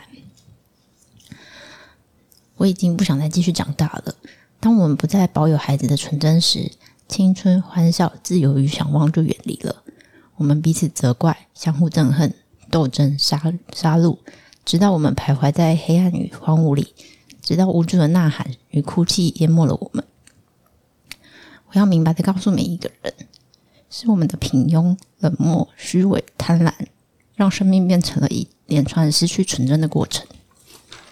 是我们在这个过程中亲手种下了死亡的种子，让腐败在自己的内在萌芽茁壮。是我们自己浇水灌溉，眼睁着看我们自己在腐败中失去自己，在腐败中失去一切。嗯，他就是这样嗯。大家只要小时候认真读书考试，真的可以自己念念看这段，唉，真的是很痛苦啊！念哭真的是念哭，很痛苦的。那然后你可以想象说，我们在一个有人自杀了，在那个学运现场，然后就是放完他唱过的歌之后，再有他原版的这个原版演讲，那所有人都跟着默哀，然后。一切都凝结，只有交通号志在变换颜色。那所有人都停下来，什么声音都没有了。那做这件事情的是一个议员，感觉是比较脑子还在的议员。他就说：“我们今天在这边集合，是要阻止这样的悲剧，不要让这个悲剧再发生了。我们都没有好好听孩子的声音，今天要跟孩子一起发声，不要再给他们压力竞争。我们要给他快乐跟希望。”谢圣杰想说：“啊，今天应该就会在这里结束吧。”结果有一个委员跑上宣传车，拿过麦克风，我问您各位，零五，你们有没有按时缴税给政府？抱歉，我台语不够好，不然这段应该台语会比较呛。这样，然后大家就：哦，你们有没有当兵？那呜，然后然后先生就说看看看，我很像从从那种感性音乐忽然变成那种很变成那种地下电台，就是嗨嗨起来，整个嗨起来，他吓一跳，可是他觉得现场没人，有人觉得很奇怪，而且这个暴力让所有人觉得有宣泄感啊，可恶，对。在社会运动现场，可以大声喊声的人，会给大家一种集中力量的感觉。这边就不要指名道姓说谁是谁，不过大家应该会有类似的答案。这样，他说：“那我问你们，你们为政府做了所有该做的事，但这个政府有没有让全国的爸妈安心？有没有？”那答案当然只有一种嘛，就是没有。这样，那孩子有没有因为这个教育快乐？然后有没有希望？然后就越来越大声，慢慢拉高。但其实这个人是来干嘛的？这样的教育部长，你们还要不要？对，是来做这个。然后我们来展现人民的意志，就是本来想要讨论一个议题的，但这一瞬间变成如何把重要、把关键人士喊下台是最重要的。哇，当然也不是说下台不重要，但是通常下台就是终点。对，然后就开始愤怒，开始冲击，然后大家变暴怒，然后因为这个愤怒是被拉高的，所以所有人就开始。跺地板啊，就用脚踩地板，吹哨子啊，冲撞啊，然后于是，在小说中呢，镇暴警察就很流畅，就开始有进行冲击。那三一八学运那时候应该是闷了好几天，到三二四之后，对，为神秘的江义化才启动了这个这个行政院暴力事件。我们会再贴链接给大家看，帮大家复习。嗯，但当然，本来台湾就是警察打了，想说干怎么会这样，有什么毛病？当然，后来看香港之后，觉得哎呀，人家是。独中国还是真的是最纯的几独独裁国家啊，这样，嗯，然后于是他们就打了起来，打了起来，打了起来，那就是这边就只是一般的，不是一般这样讲有有点没礼貌，就是被驱离了，被驱离，哎，冲水，然后打斗这样，嗯，然后呢，他爸妈爸爸已经带阿公阿妈离开，他妈就说，哎，这里已经结束了，我们回家吧。然后主角摇了摇头说，这里还有好多人，我不能离开。那妈妈说：“这不是我们的抗争了，你看不出来吗？对吧？因为你本来有你的理念，但是那些来接后的孩子有各自的想法，自杀的孩子有他的想法，来这里的委员跟议员有各自的想法。你虽然是一个发起人，但是这个抗争不是你的了。”那谢振杰说：“我知道，可是这一切是我开始的，这是我的选择。妈，你回去吧，我把这件事做完。然后这边的伏笔真的放的有够远，有够远。对，妈妈说好。”你如果这么决定的话，我就对妈，我跟你说过，我不会做事这一切不管的。然后这是他一开始在坐在教室外面的时候，妈妈递给他的小纸条，所以他就走到我的正前方，比我更靠近申报警察，就这样坐下来。有几个家长试图拉走他们的孩子，可是 孩子很难拉，但更多的家长就跟老妈一样，坐在孩子的外围，安静而坚决的坐下来。那这时候，警方继续把这个驱离升高。嗯，有去过学院现场的，应该看这段会就是很立体，强制驱离，对，吹哨，然后大家就是拿着盾牌往里靠近，这样，然后扩音喇叭在广播。我们在广播底下一遍又一遍的重复唱着“温娜帕奎西姆莱蒙汤”，所以刚刚听从我跟你说，你要先听，这边代入感会比较高。那首歌是很。柔性的在抵抗一个就是暴力或维权的歌曲，这样仿佛这样我们可以坚持一种抵抗，可是好像是太冷了，可能是太激动了，我们歌声非常非常的颤抖，不知不觉所有人的手都紧紧的拉在一起。对，如果现在你是一个三十岁以上的三十五岁，嗯，三十到三五，如果你是一个这个年纪的朋友，你有去过学院现场，对。所有人的手都紧紧拉在一起。OK，那有一个小插曲是，这样的，就是那个骇客梅亚曾经跟小杰讲过他曾经的故事，就是小时候逃离家里，然后就是家里单亲，叭叭叭叭叭叭，那学校老师有一次怀疑他偷钱，然后他就说他没有，结果他就被排挤，叭叭叭，所以他最后就中辍援交，逃离这个学校。然后他说：“哎、小姐，我跟你讲哦。”你那时候啊，就是你爸妈问你有没有吃摇头丸，我不是叫你不要不不不不不要承认吗？对，其实我心里很矛盾，我希望你，就是我有点希望你也许不否认，也许否认，怎么说呢？我觉得你跟我可能是不一样的人，你真诚又勇敢，我很怕你跟我们所有人一样。所谓跟所有人一样是什么？不是做坏事，而是被当作是坏学生。对，我觉得你真诚勇敢，我希望你不要跟我们一样。然后小杰说：“哎、你你你很好啊。”艾丽说：“哎、我不是跟你说，老师说我偷钱，我很超不爽吗？”他说：“嗯，对对对啊。那那我想跟你说，如果我真的有偷过那些钱，你会怎么看我呢？”那谢胜杰在那个现场，他说：“哎，那钱如果是你偷的，你为什么要这么生气呢？”那那个梅亚说：“我心里那时候想，就算真的是我偷钱，为什么你没有证据就直接说是我偷的呢？”我那时候想，如果我不偷钱，如果我承认错误，我人生会不会不一样呢？对，所以小杰，我相信你跟我们所有人都不一样。我不肯离开，是因为我相信这件事情。你明白我的意思吗？然后接下来就是最终驱离。那当大家一起唱歌，一起唱歌，一起唱歌，然后喷水，他听到大家一起唱歌，问他怕鬼心来本汤，对，跨进青春的臂膀。然后最后一次，就是关键句是对，跨进青春的臂膀。他听到这一句一直反复出现。可是这首歌本来应该是二二八时期之后白色恐怖，没有希望的人们在期待，也许有一天会有可能。所以我们要把希望放在心里面。可是“跨进青春的迷茫”这句话跟整部危险心灵实在是太冲突了。那他有一种冲动忽然涌上来。呃，在前面的时候，现在好像头已经被警棍打到了，所以他头很痛。他还是挣脱了手。我们常在节目开玩笑说什么：十七岁之前前额叶没有长好。对，你可以看到这个人在警察出现的出没现场，刚被打完头。他沿着宣传车侧面的梯子爬上去，爬到车顶的时候，他发现歌声停了下来。你知道为什么吗？因为他是学运的主角，他爬到车顶上，大家就想说：“哎，要群众、警察，大家一起看着我。”他拿着麦克风，这时候喊出了这个：“现在是民音的剧，不要再打了，要打去练武室打。”不是啊，他就说：“不要再打了，因为现场就已经有警察在打人。”这样。他说：“我本来想要讲的是圣经的故事，你们当中谁是没有罪的，用石头打他。可是我说不出我要说的话。我在宣传车上，我只是不断重复说过那个自杀的少年沈伟说过的话，就是当我们不再保有孩子的纯真、青春、欢笑，自由跟想望也就远离了。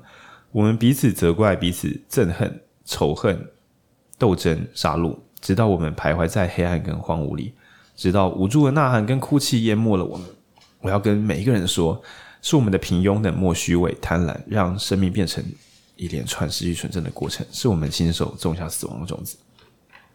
从车顶上看下去，东西变得很小。对，宣传车上真的很高哦，陈柏威之前有摔过，那真的很高。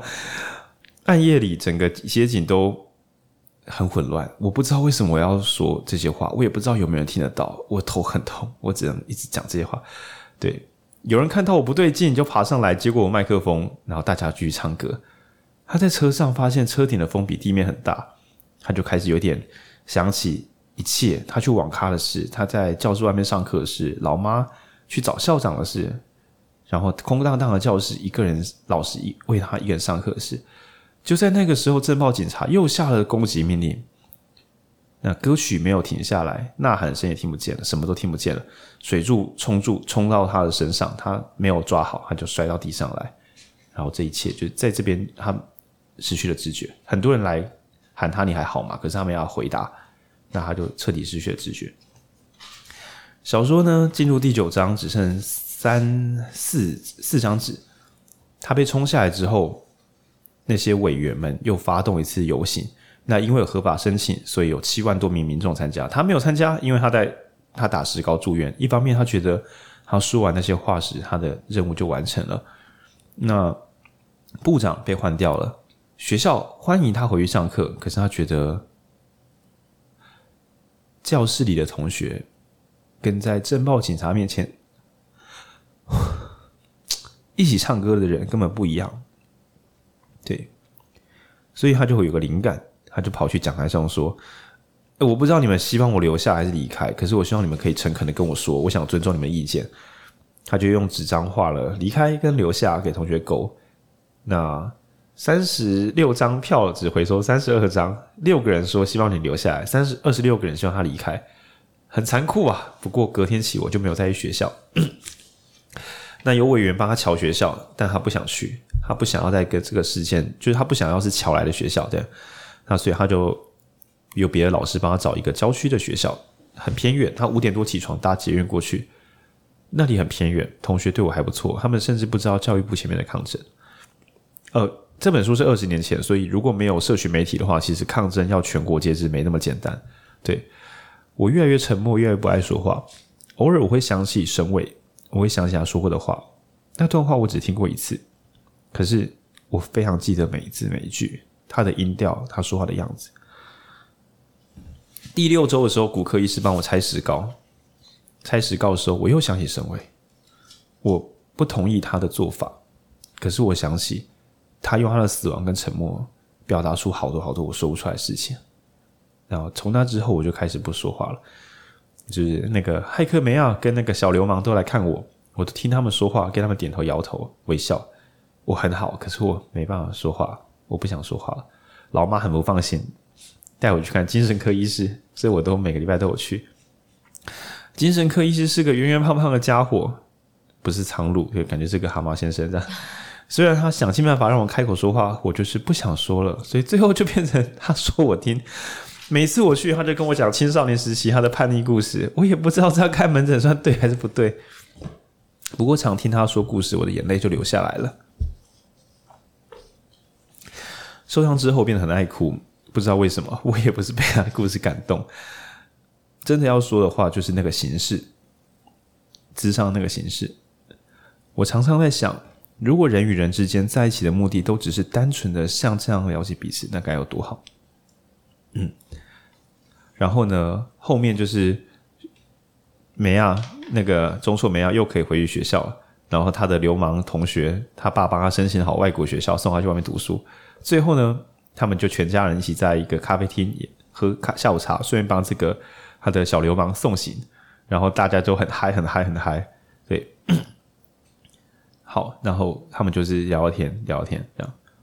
我我们分开的时候已经接近黄昏了，看着观音山淡水河，看着船，看着海跟天空，然后我就说，我好想在河边坐一会儿，所以我挥挥手示意他们先走吧。然后就觉得，哎，好像春天到了。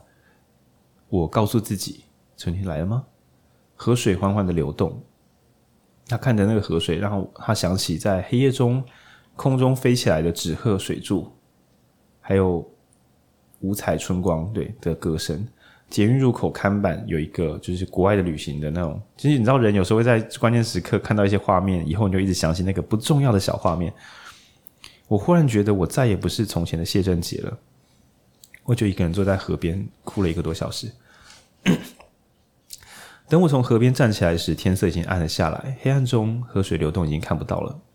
风微微的吹动，我还感觉得到。我觉得三个多月以来，体内有一种停止流动的感觉，又慢慢运转了起来。那他就看着那个对面的灯火跟河上的倒影，他安静的走啊走，沿着河岸慢慢的走回捷运车站。对，收尾是这样收的。好，开场时应该先推荐，就是。必买，对，如果你可以买到旧版也很棒，新版也很棒。好，那今天这集呢，想跟那个《温拿帕奎西来蒙汤》这首歌本来的背景很有趣，是因为大家都觉得台语歌那时候很低俗，然后所以就有人说能不能唱一点比较有水准的东西。那于是作者呢被要求之后，他就说：“那我来唱写一首可以比较悠长的优美的歌，那叫《温娜帕奎西来蒙汤》。”那里面有一两句歌词，就是你只要 sense 够好，一听就很痛苦。对，就比如说“虽然春天不孤等”，虽然春天不会没有很长，但是就是总能够让我们能够，就是春天虽然只有一瞬之间啊，但是能够让我们那种度过那个满腹心酸之类的。对，就是希望很浅薄，可是那一瞬之光可以温暖我们。那希望可看不见，但是我们相信有这个希望，总是能够继续撑下去的。对，那就像我在过年之前有帮台湾文学馆做那个球棒赖和一杆称仔，然后右勋有写篇文章，我也会附上来讲说，大家都觉得赖和是个充足，结果赖和在临终之前，他最后跟他的老婆说的话是，就是呃，这一切说应该都是会不会是都没有，一切都没有意义呢？天哪！新台湾新闻学之父跟谢震杰台词是相近的。谢震杰在中场的时候说，电视节目问他你你害怕什么？他说我害怕我相信的如果不是真的呢？就是听众朋友，你们有没有这种感觉？就是你希望人可以呃做自己喜欢的事，可是你也会怕说，万一我老的时候过得很差，我相信我自己能成为我自己，会不会是错的呢？就是对我跟别人说要互相关心。但会不会好好赚钱工作，变成更厉害的人是对的，而互相关心是错的呢？当要建议别人的时候，如果你不是一个自信爆棚的人，对，我会不会心中所想的是错的？那台湾新闻学之父赖和呢，做了一辈子的社会运动，在临终之前跟他的老婆说：“我们的新的文学运动会不会都是没有用的？”那在赖和的小说里面有一段是这样子的，就是里面有个角色。他就发现了社会超腐败，根本就没救。然后就是他就在聊天中，人家说：“那那既既然我们无法改革，那我们要怎么跟群众交代呢？”那最后心得是没有，我们要让他知道，要把希望放在遥远的未来。对，你不能让眼前的人觉得此刻可以改革成功，因为他们会失望。我们要相信一件事情，不断的努力，希望会在遥远的未来，要为后来的人做努力。所以这变成最终的台词。那大概放了八十年、一百年之后，某些曾经的信念才终于能够被实现，等等。那就在二十年前的危险心灵，那随后可能三一八学运，那随后反各康运动，然后现在的学生，我记得有同不只是同等学历，还有实验教育学生要接回大学也变简单，对啊。那虽然社会不断的改革，那我们的。旧听众有常应该有听过我们讲经济学，有个名字叫新自由主义，然后或是比较利益原则，这是我们以前常开的玩笑。赚比较多的钱，比较多钱的人应该要幸福一点。然后市场是公平的，学校是公平的，为什么呢？因为大家一起去考指考，成绩高的你就可以上好学校，就是公平竞争。那如果你也是信这套的话，你可以，我们以前有一集叫做《经济体制的陷阱》，讲的是人们一起下去公平竞争带来的副作用。就是，其实也许应该每个人都很幸福，而不是赢家很幸福。呃，前阵子我在看那个什么《决战体能之巅》，好的比赛是这样的，赢家跟输家都很幸福，因为全力以赴之后，虽然你可以拿到奖金，可是我也好喜欢那个全力以赴的我自己，而且人们也尊重这个全力以赴的我。我回到社会上，输家还是得到大家的这个社会资源，因为。他做他该做，他已经做完他该做的事情了。输归输，但是他还是很棒的。那这叫做运动家精神。那可是我们传统的升学，你几乎难以想象，大家会以重考为荣，不是成绩不好，但是他很喜欢他的学习，所以他是个好学生。这件事没那么容易。成绩好，但是很北烂，一知半解，很会写考卷的孩子，要被人家说是不扎实，对学习没有兴趣吗？没有人在乎，只要他成绩可以，他就是体制内的好学生。对，那所以我自己会看的时候觉得说，呃，当我们现在社会上如果说什么贫富差距很大，有时候人们也会跑出一种啊，你只要认真赚钱可以买得到房子，其实房子也没有这么贵，但你还是买得起啊。那我觉得这一切都不是成年人突然变这样的，都是我们从小到大就是谁可以去好学校，成绩比较好的人，呃，对，然后教改可能想把它改成就是学习历程。然后学习历程可能如果没有好好的配套，又会变成说家里有资源的人才能够就是上够好的学校。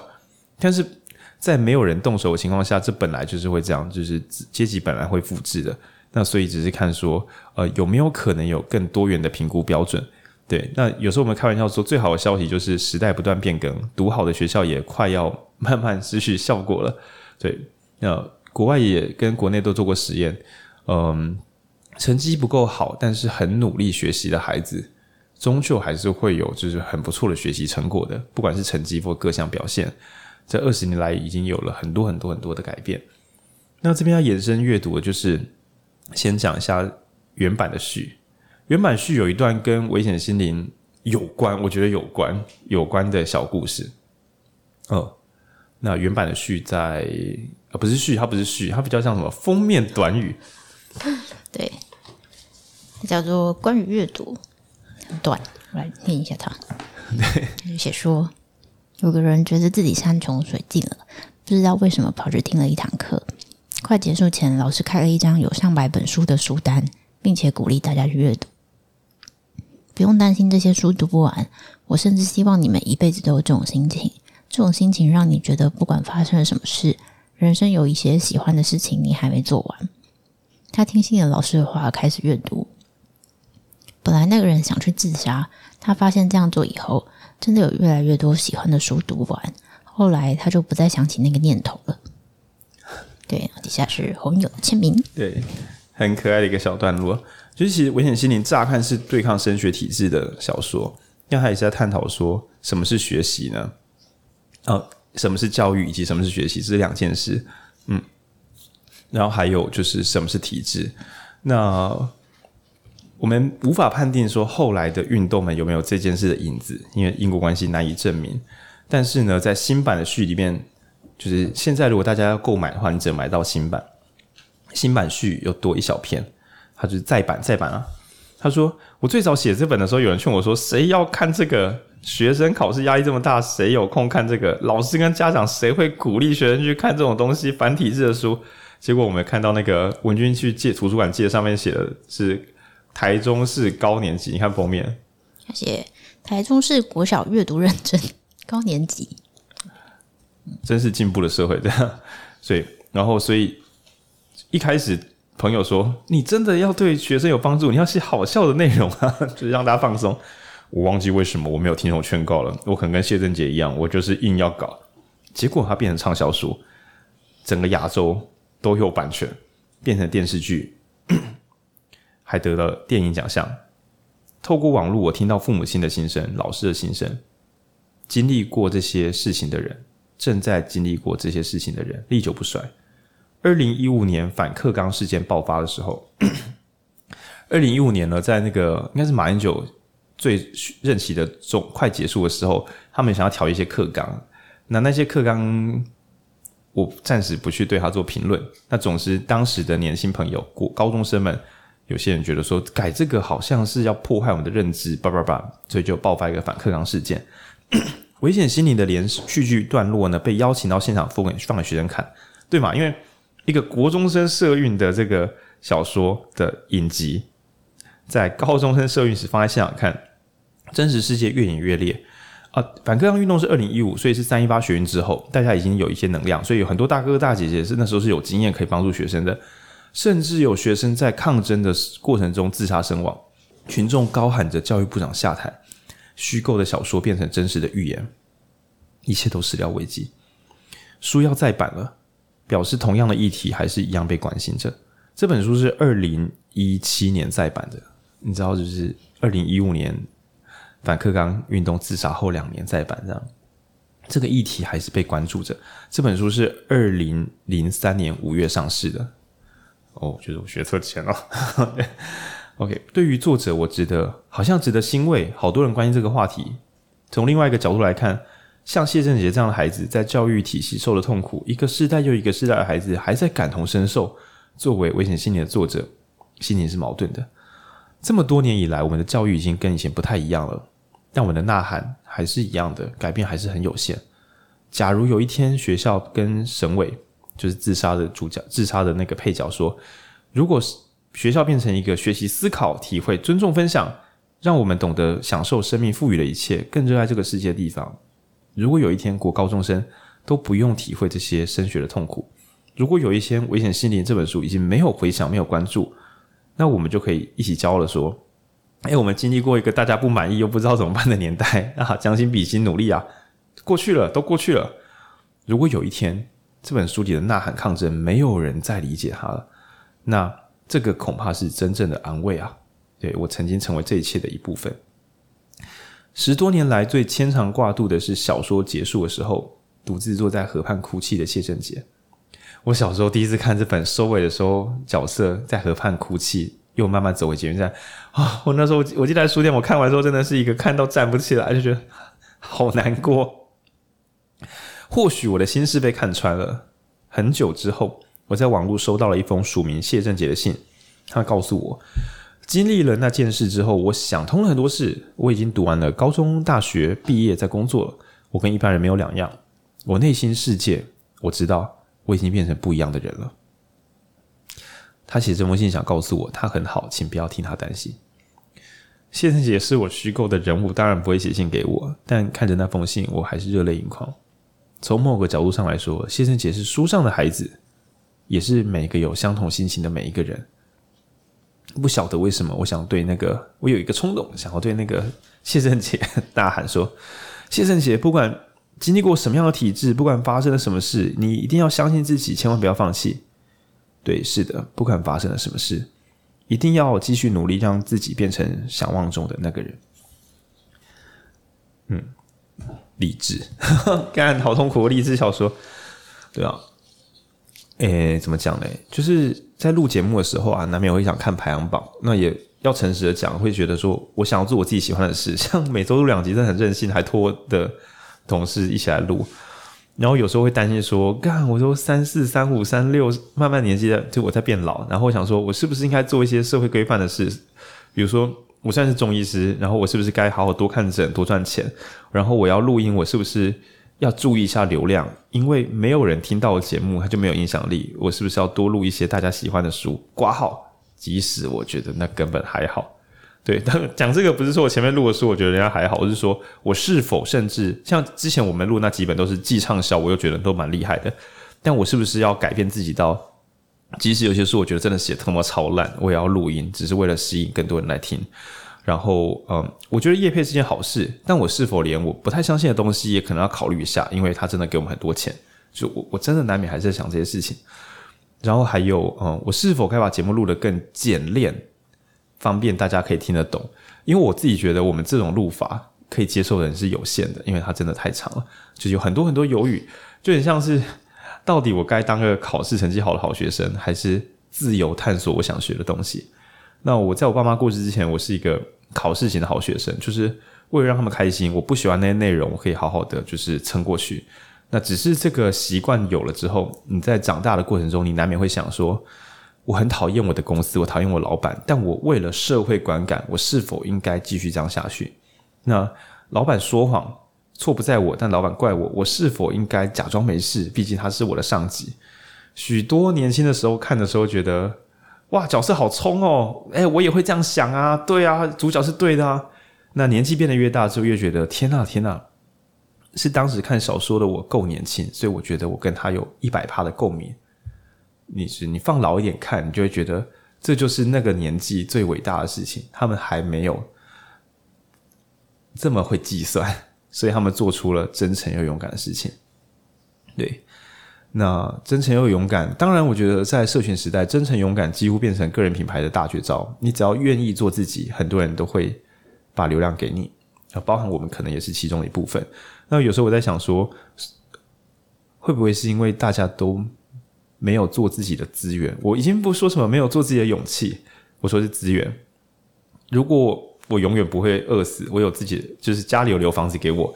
我相信很多人在公司或在职场遇到很多叽歪人，很多很糟的体制，甚至你是公务员，你之所以不走，是因为你家里没有矿，你不是缺乏勇气，你是缺乏资源。对，所以会不会是？你已经有了很多很多要背负的包袱，就像主角的爸妈也是，他们也相信社会正义啊，但是他们觉得，我相信社会正义，万一没有让我的孩子考好、考上好学校，以后孩子人生变得很辛苦，那又该怎么办呢？对，那所以最后一切环绕在那个既真诚又勇敢哦。但其实我觉得，对钟硕生来讲，谢仁杰他的小聪明真的对钟硕生很有帮助，因为钟硕生觉得体制不公，却说不出哪里不对，那谢仁杰刚好。在角色设定中，这个小这个主角本来就蛮喜欢看书的，到处看漫画看什么的，所以他很喜欢图书馆。这个人格设定要先做，不然他后面有点太强了。谢正杰可能在图书馆有看《北欧不是神话》之类的，时空整个不对。嗯，啊，就是我们还能够成为真诚又勇敢的人吗？那前阵子跟别人朋友吃饭的时候有，有在聊说，有些广告就是一些厉害的创意工作者会尽量看无用之书，就不要急着说看工作方法学，因为你想要有真正的创意，你需要。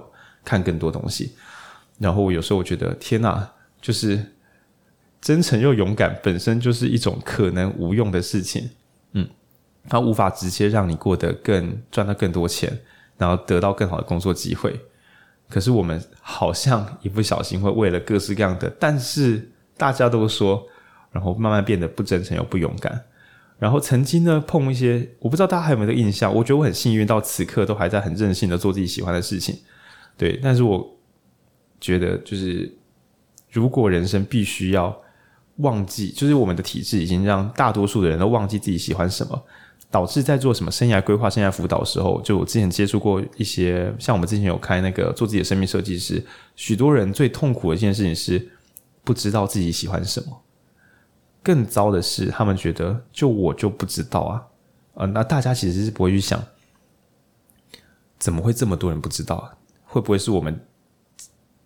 当你是个孩子的时候，你什么都想知道，你会遇到一些小朋友，这是什么？那是什么？就是各种欢乐屁孩。我们是怎么样一点一滴的变成对一切都没有兴趣的人？然后呢，这一辈对听众朋友，们大概集中在二十到四十之间这一群啊，对。更痛苦的是，你如果一边失去好奇心和创造力，一边又面对这个 AI 世界，呃，AI 会帮你把一些无聊事都做完。好，会我们在有生之年会被逼迫，每个人都会逼迫去想，你这一生到底想追求什么？然后这是 AI 无法建议你的事情。更糟的是，所有人在童年的时候可能都借课被借光了。上国文是为了把注释背好，上英文是为了学习文法。那些优美的东西不在我们想象之内。物理化学是为了写出答案，而不是去赞叹说：“天哪，世界真是太神奇了。”生物学也是，我们可以从氮跟碳跟对这些小东西、这些原子变成生命体。如果你在过往的学习中，这些赞叹、这些好奇心都完全被磨灭，那我是留一大把。那 我觉得我几乎把资源都留在这些东西上了，所以我会变成一个还不错的推广者，是不是因为？什么很会讲而已，是因为我真的很喜欢，我觉得这是我留下来最宝贵的东西。那当这一切都磨灭之后，没有兴趣、没有动机的人，到底要怎么样在千变万化的世界学习、探索，还有找到自己呢？那这其实是一个集体的、非常非常不公平的事情。嗯，那小说中也非常的残酷，就是打人的，然后或是刮车的屁孩，因为家里很有钱，所以。孩子一旦在国内真的是翻车了，至少送个国外重新整理一下，然后也许回来的时候又可以有好的学历，又可以找到好的工作。但是对于中产一般家庭，我们不要讲是很有钱的，对，对于一般大众家庭来讲，像台中的私校也是非常非常的猖獗啊！我真的用猖獗这个负面用语，我真的是敢这样讲。为什么要去私校？还不只有一个原因，担心考不上好的学校。或是更更另外一种更可怕的是，因为担心在公立学校交到坏的朋友。当一个国家的父母亲需要担心孩子考不上好学校会 Q 杠，跟公立学校交坏朋友，根本就应该一起发起政治行动去改变环境，而不是顾自己的孩子就好，因为你顾不了他们的。当大家不愿意把环境变好，让各自用成绩去决斗的时候，全部人早就提早一起互相毁灭了。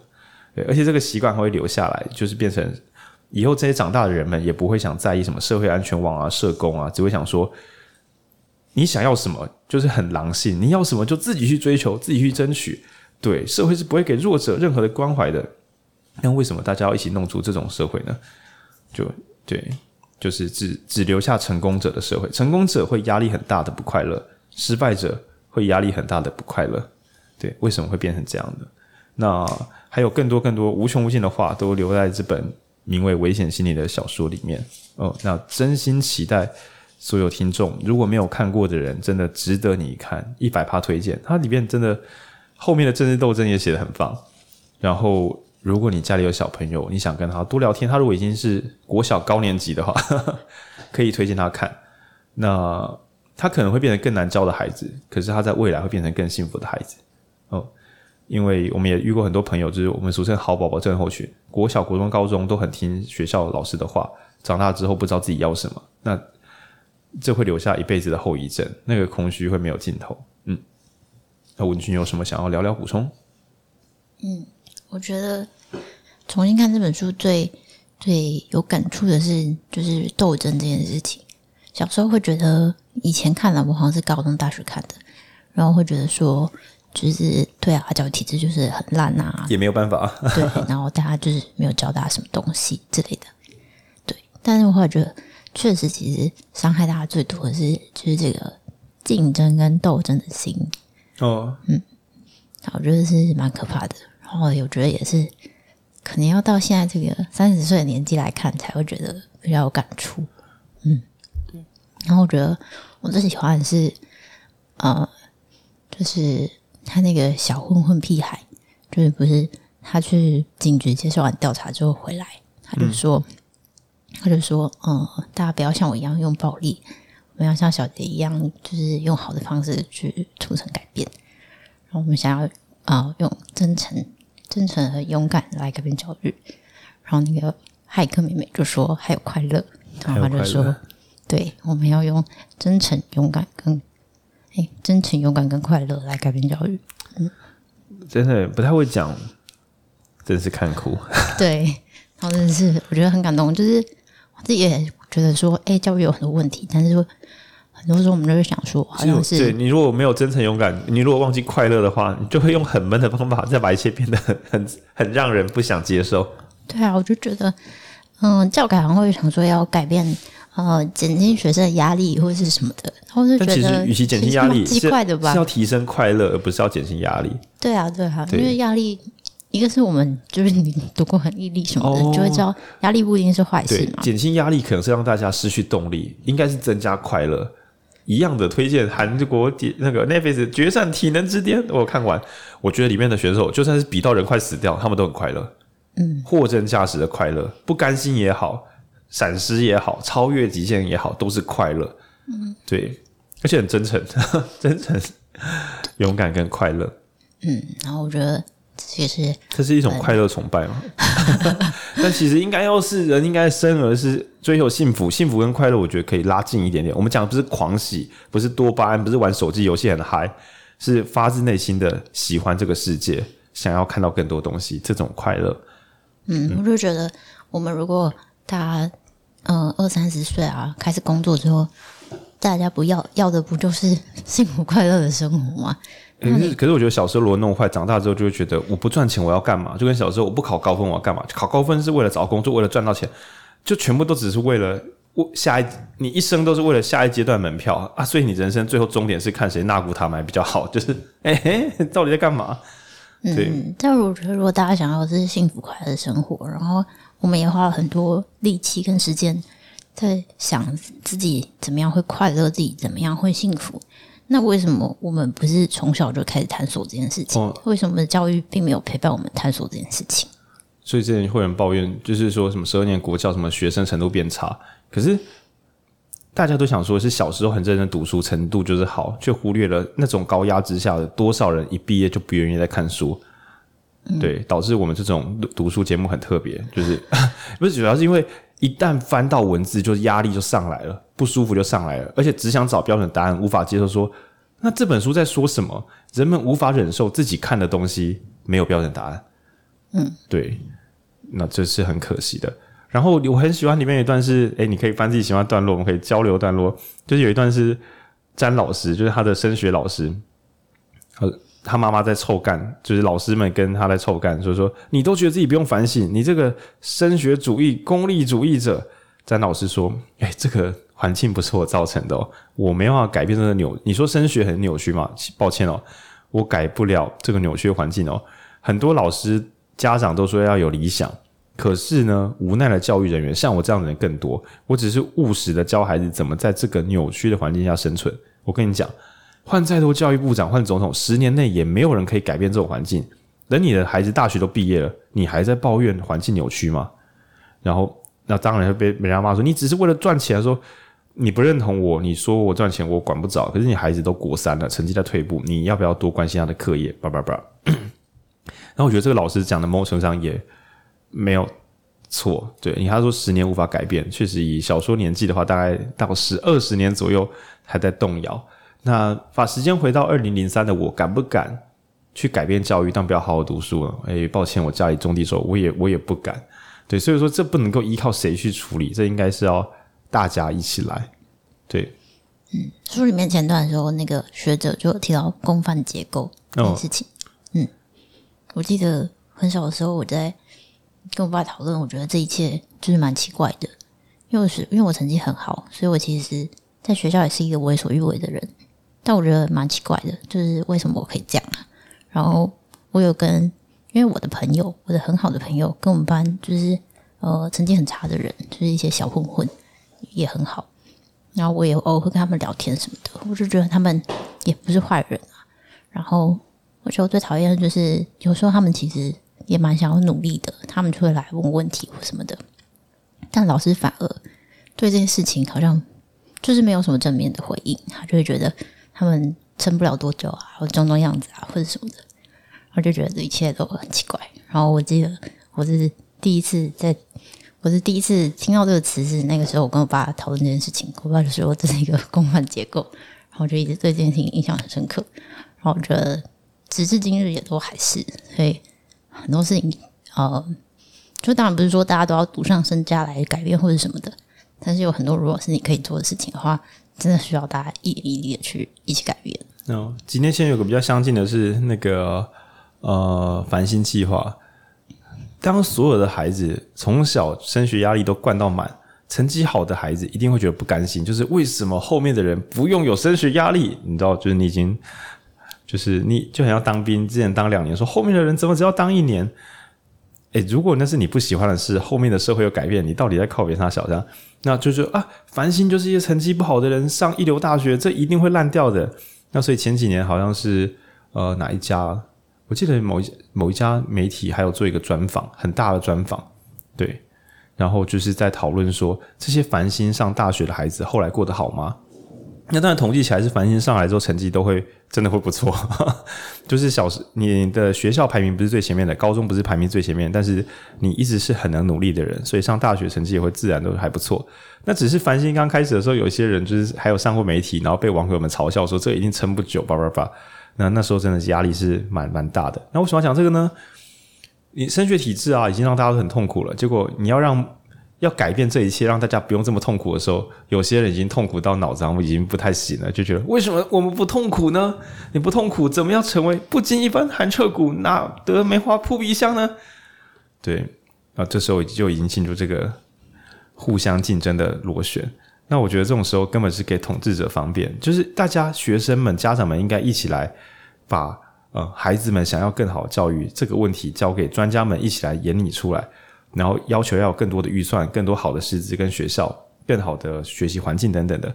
结果因为大家无法团结，就变成那那我们自己先去花钱补习，让自己可以上好大学好了。那结果换到什么？你以为的好大学里面也没有好教育。当当，对，因为大家一起北蓝，所以变成嗯，你人们会在十二年内不断的进行高压升学考试，然后再上一个。也没有帮你准备好知识探索空间的那种大学，一来是你体质可能坏掉，就是你本人对知识已经没有兴趣；二来是大学校园也未必准备好能够让你做深度探讨。那所以你就是花了十二年，再加个四年大学，十六年，然后最后出来之后，你说我不知道我自己是谁，我也不知道我学会了什么。嗯，十六年，看十六年，对，所以我觉得这本小说很神奇的是，主角呢。国中生不知道为什么懂得很多啊，还知道金边的集中营，所以一开始的时候就是诶，看到人家的校园变成集中营，于是他想说，我们的学校又何尝不是一种集中营？那我觉得确实是，哎呀，我不知道听众朋友年纪啊，就我那时候真的是音乐课、体育课能借的机会借光光了。结果长大之后发现说，你小时候背半天的东西，一来是你忘了嘛，那二来是都很好，都很好查，所有。规格内的人类共识根本就不值得你去花大把时间背诵。你要知道的是原理跟推导过程，而不是记忆那些东西。那重要的是感性的层面，服务设计、服务体验，那些只有愿意观察、热爱观察世界的人才能取得的能力。而且我早期的时候帮大家把这个能力都取消掉，然后再让大家一起来担心会被 AI 取代，真的是一个大规模白忙一场。对。然后，嗯，所以我们今天录这本的时候，一来是觉得我们讲二八纪念日嘛，前面已经稍微提到说，有时候是那个过去的伤痕，有时候不是说啊，不要再讲以前的升学很糟了，没有，就是记忆跟追究是两回事。我们不是要一追究说以前哪个老师不好，以前哪个家长不行，没有，我们是这件事情要拿出来讲。那我们要怎么样一起好好的往前走，这、就是同步并存的。对，我还以为你要讲二二八，因为甩掉了一一整代的台湾精英，所以大家好像也是诶、欸，所以大家前进的比较慢，也是情有可原啦。也是因为上万人，呃，因为二二八的时候，那时候国民党做的比较酷的事情就是，他就是到处去开会，然后说，哎，你们这里有没有厉害的人？大家一起来开会哦，大家来开会。那你看，如果是我，我一定搞不清楚状况，我一定去开嘛。干，我最喜欢开这种好像很有建设性的会。那去 就哇塞，像今天有人在传那个老老的东西啊，陈澄波，呃，画家陈晨波，他也是在嘉义市火车站前面这枪决，然后那时候他有用一张，好像是一某一本书吧，就是日日日文的书，他是拿一张人家传单或是书籍上面，在上面写遗书，所以应该是他在那个环境下觉得说，糟了，我来错地方了，我今天应该是不能回家了，所以他就在那个上面紧急写下说。我死的时候不要脱下我的西装，然后我的家里的什么衣服送给谁谁谁，然后叭叭叭，就是留下他的遗言。哦，那如果那时候国民党很有系统性的把很有想法的人、很有能力的人都集中起来，然后就是系统性的枪决的话，诶，那一时之间有能力创造跟改变的人，一流的画家、一流的诗人、一流的医师都不见的话，确实这个重建是要花比较多时间的。那只能说台湾今天还可以有民主社会。真是一个神奇的种族，到底是怎么做到的？可能，哎，我之前不知道录音有没有讲过，就是说，我觉得台湾的协同应该是那个，就是有有那个诈骗者或是勇者跟屁孩，就是各种协同。那比如说你很勇敢，你能渡过黑水沟都敢，就是一大堆很有勇气的人，然后跟一大堆胡烂人，会跟很容易。胡烂别人跟很容易被胡烂。对对，你会跟那些人说：“哎、欸，你要不要去台湾那边？那边听说很棒。”就自己没去过，就胡烂仔。然后有一些人就是真的假的，真的假的，然后就跟过去跟风仔。所以就是台湾是从哦，我们不讲平埔族，平埔族是原生的勇士，这样我们讲的是从中国移过来的人，就分成勇者、虎烂仔跟跟风仔三种。那虎烂仔跟跟风仔凑成一组，就会造成世界第一的诈骗率。然后至于勇者呢？就算已经被杀个九成，那一成的勇者血统，哎，还是会忍不住在关键时刻，在戒严时期跑出来说，就是百分百的言论自由。哎，奇怪，二二八到底是真的是没杀干净这样？然后戒严五十年，还是会有这种人跑出来？然后反观就是像中国那种，当然共产党也是很厉害啦，国民党的那个独裁能力还是能力有限的，对。然后你看台湾人的战术就很复杂，就是我们上面之前录那个吃否的时候，想要改革中共的总书记。改革到一半就被斗下来，哎，结果你看李登辉就是渗透进国民党之后，然后就当当对，打造了一个民主的未来可能，可以说是在台湾这边的民主斗士的把戏比较丰富一点，对，然后就台湾看起来啊没有什么希望，精英曾经都被大屠杀之后，当当台积电这样，是蛮奇怪的，就是说没有创造力，结果我们没有创造力的人们也是组出一个世界最严谨的晶片工厂，哎，这真的是。可能是去美国借创造力，不知道。对，我们适应性是蛮好的，要聊开。那所以我觉得，即使在二十年前有很多教育上的，就是你可以想说，在这么高压的教育之下，还是会长出许多有理想、有能量的人。也许是写小说，台呃，遗失侯文咏写小说，也许是拍出电影。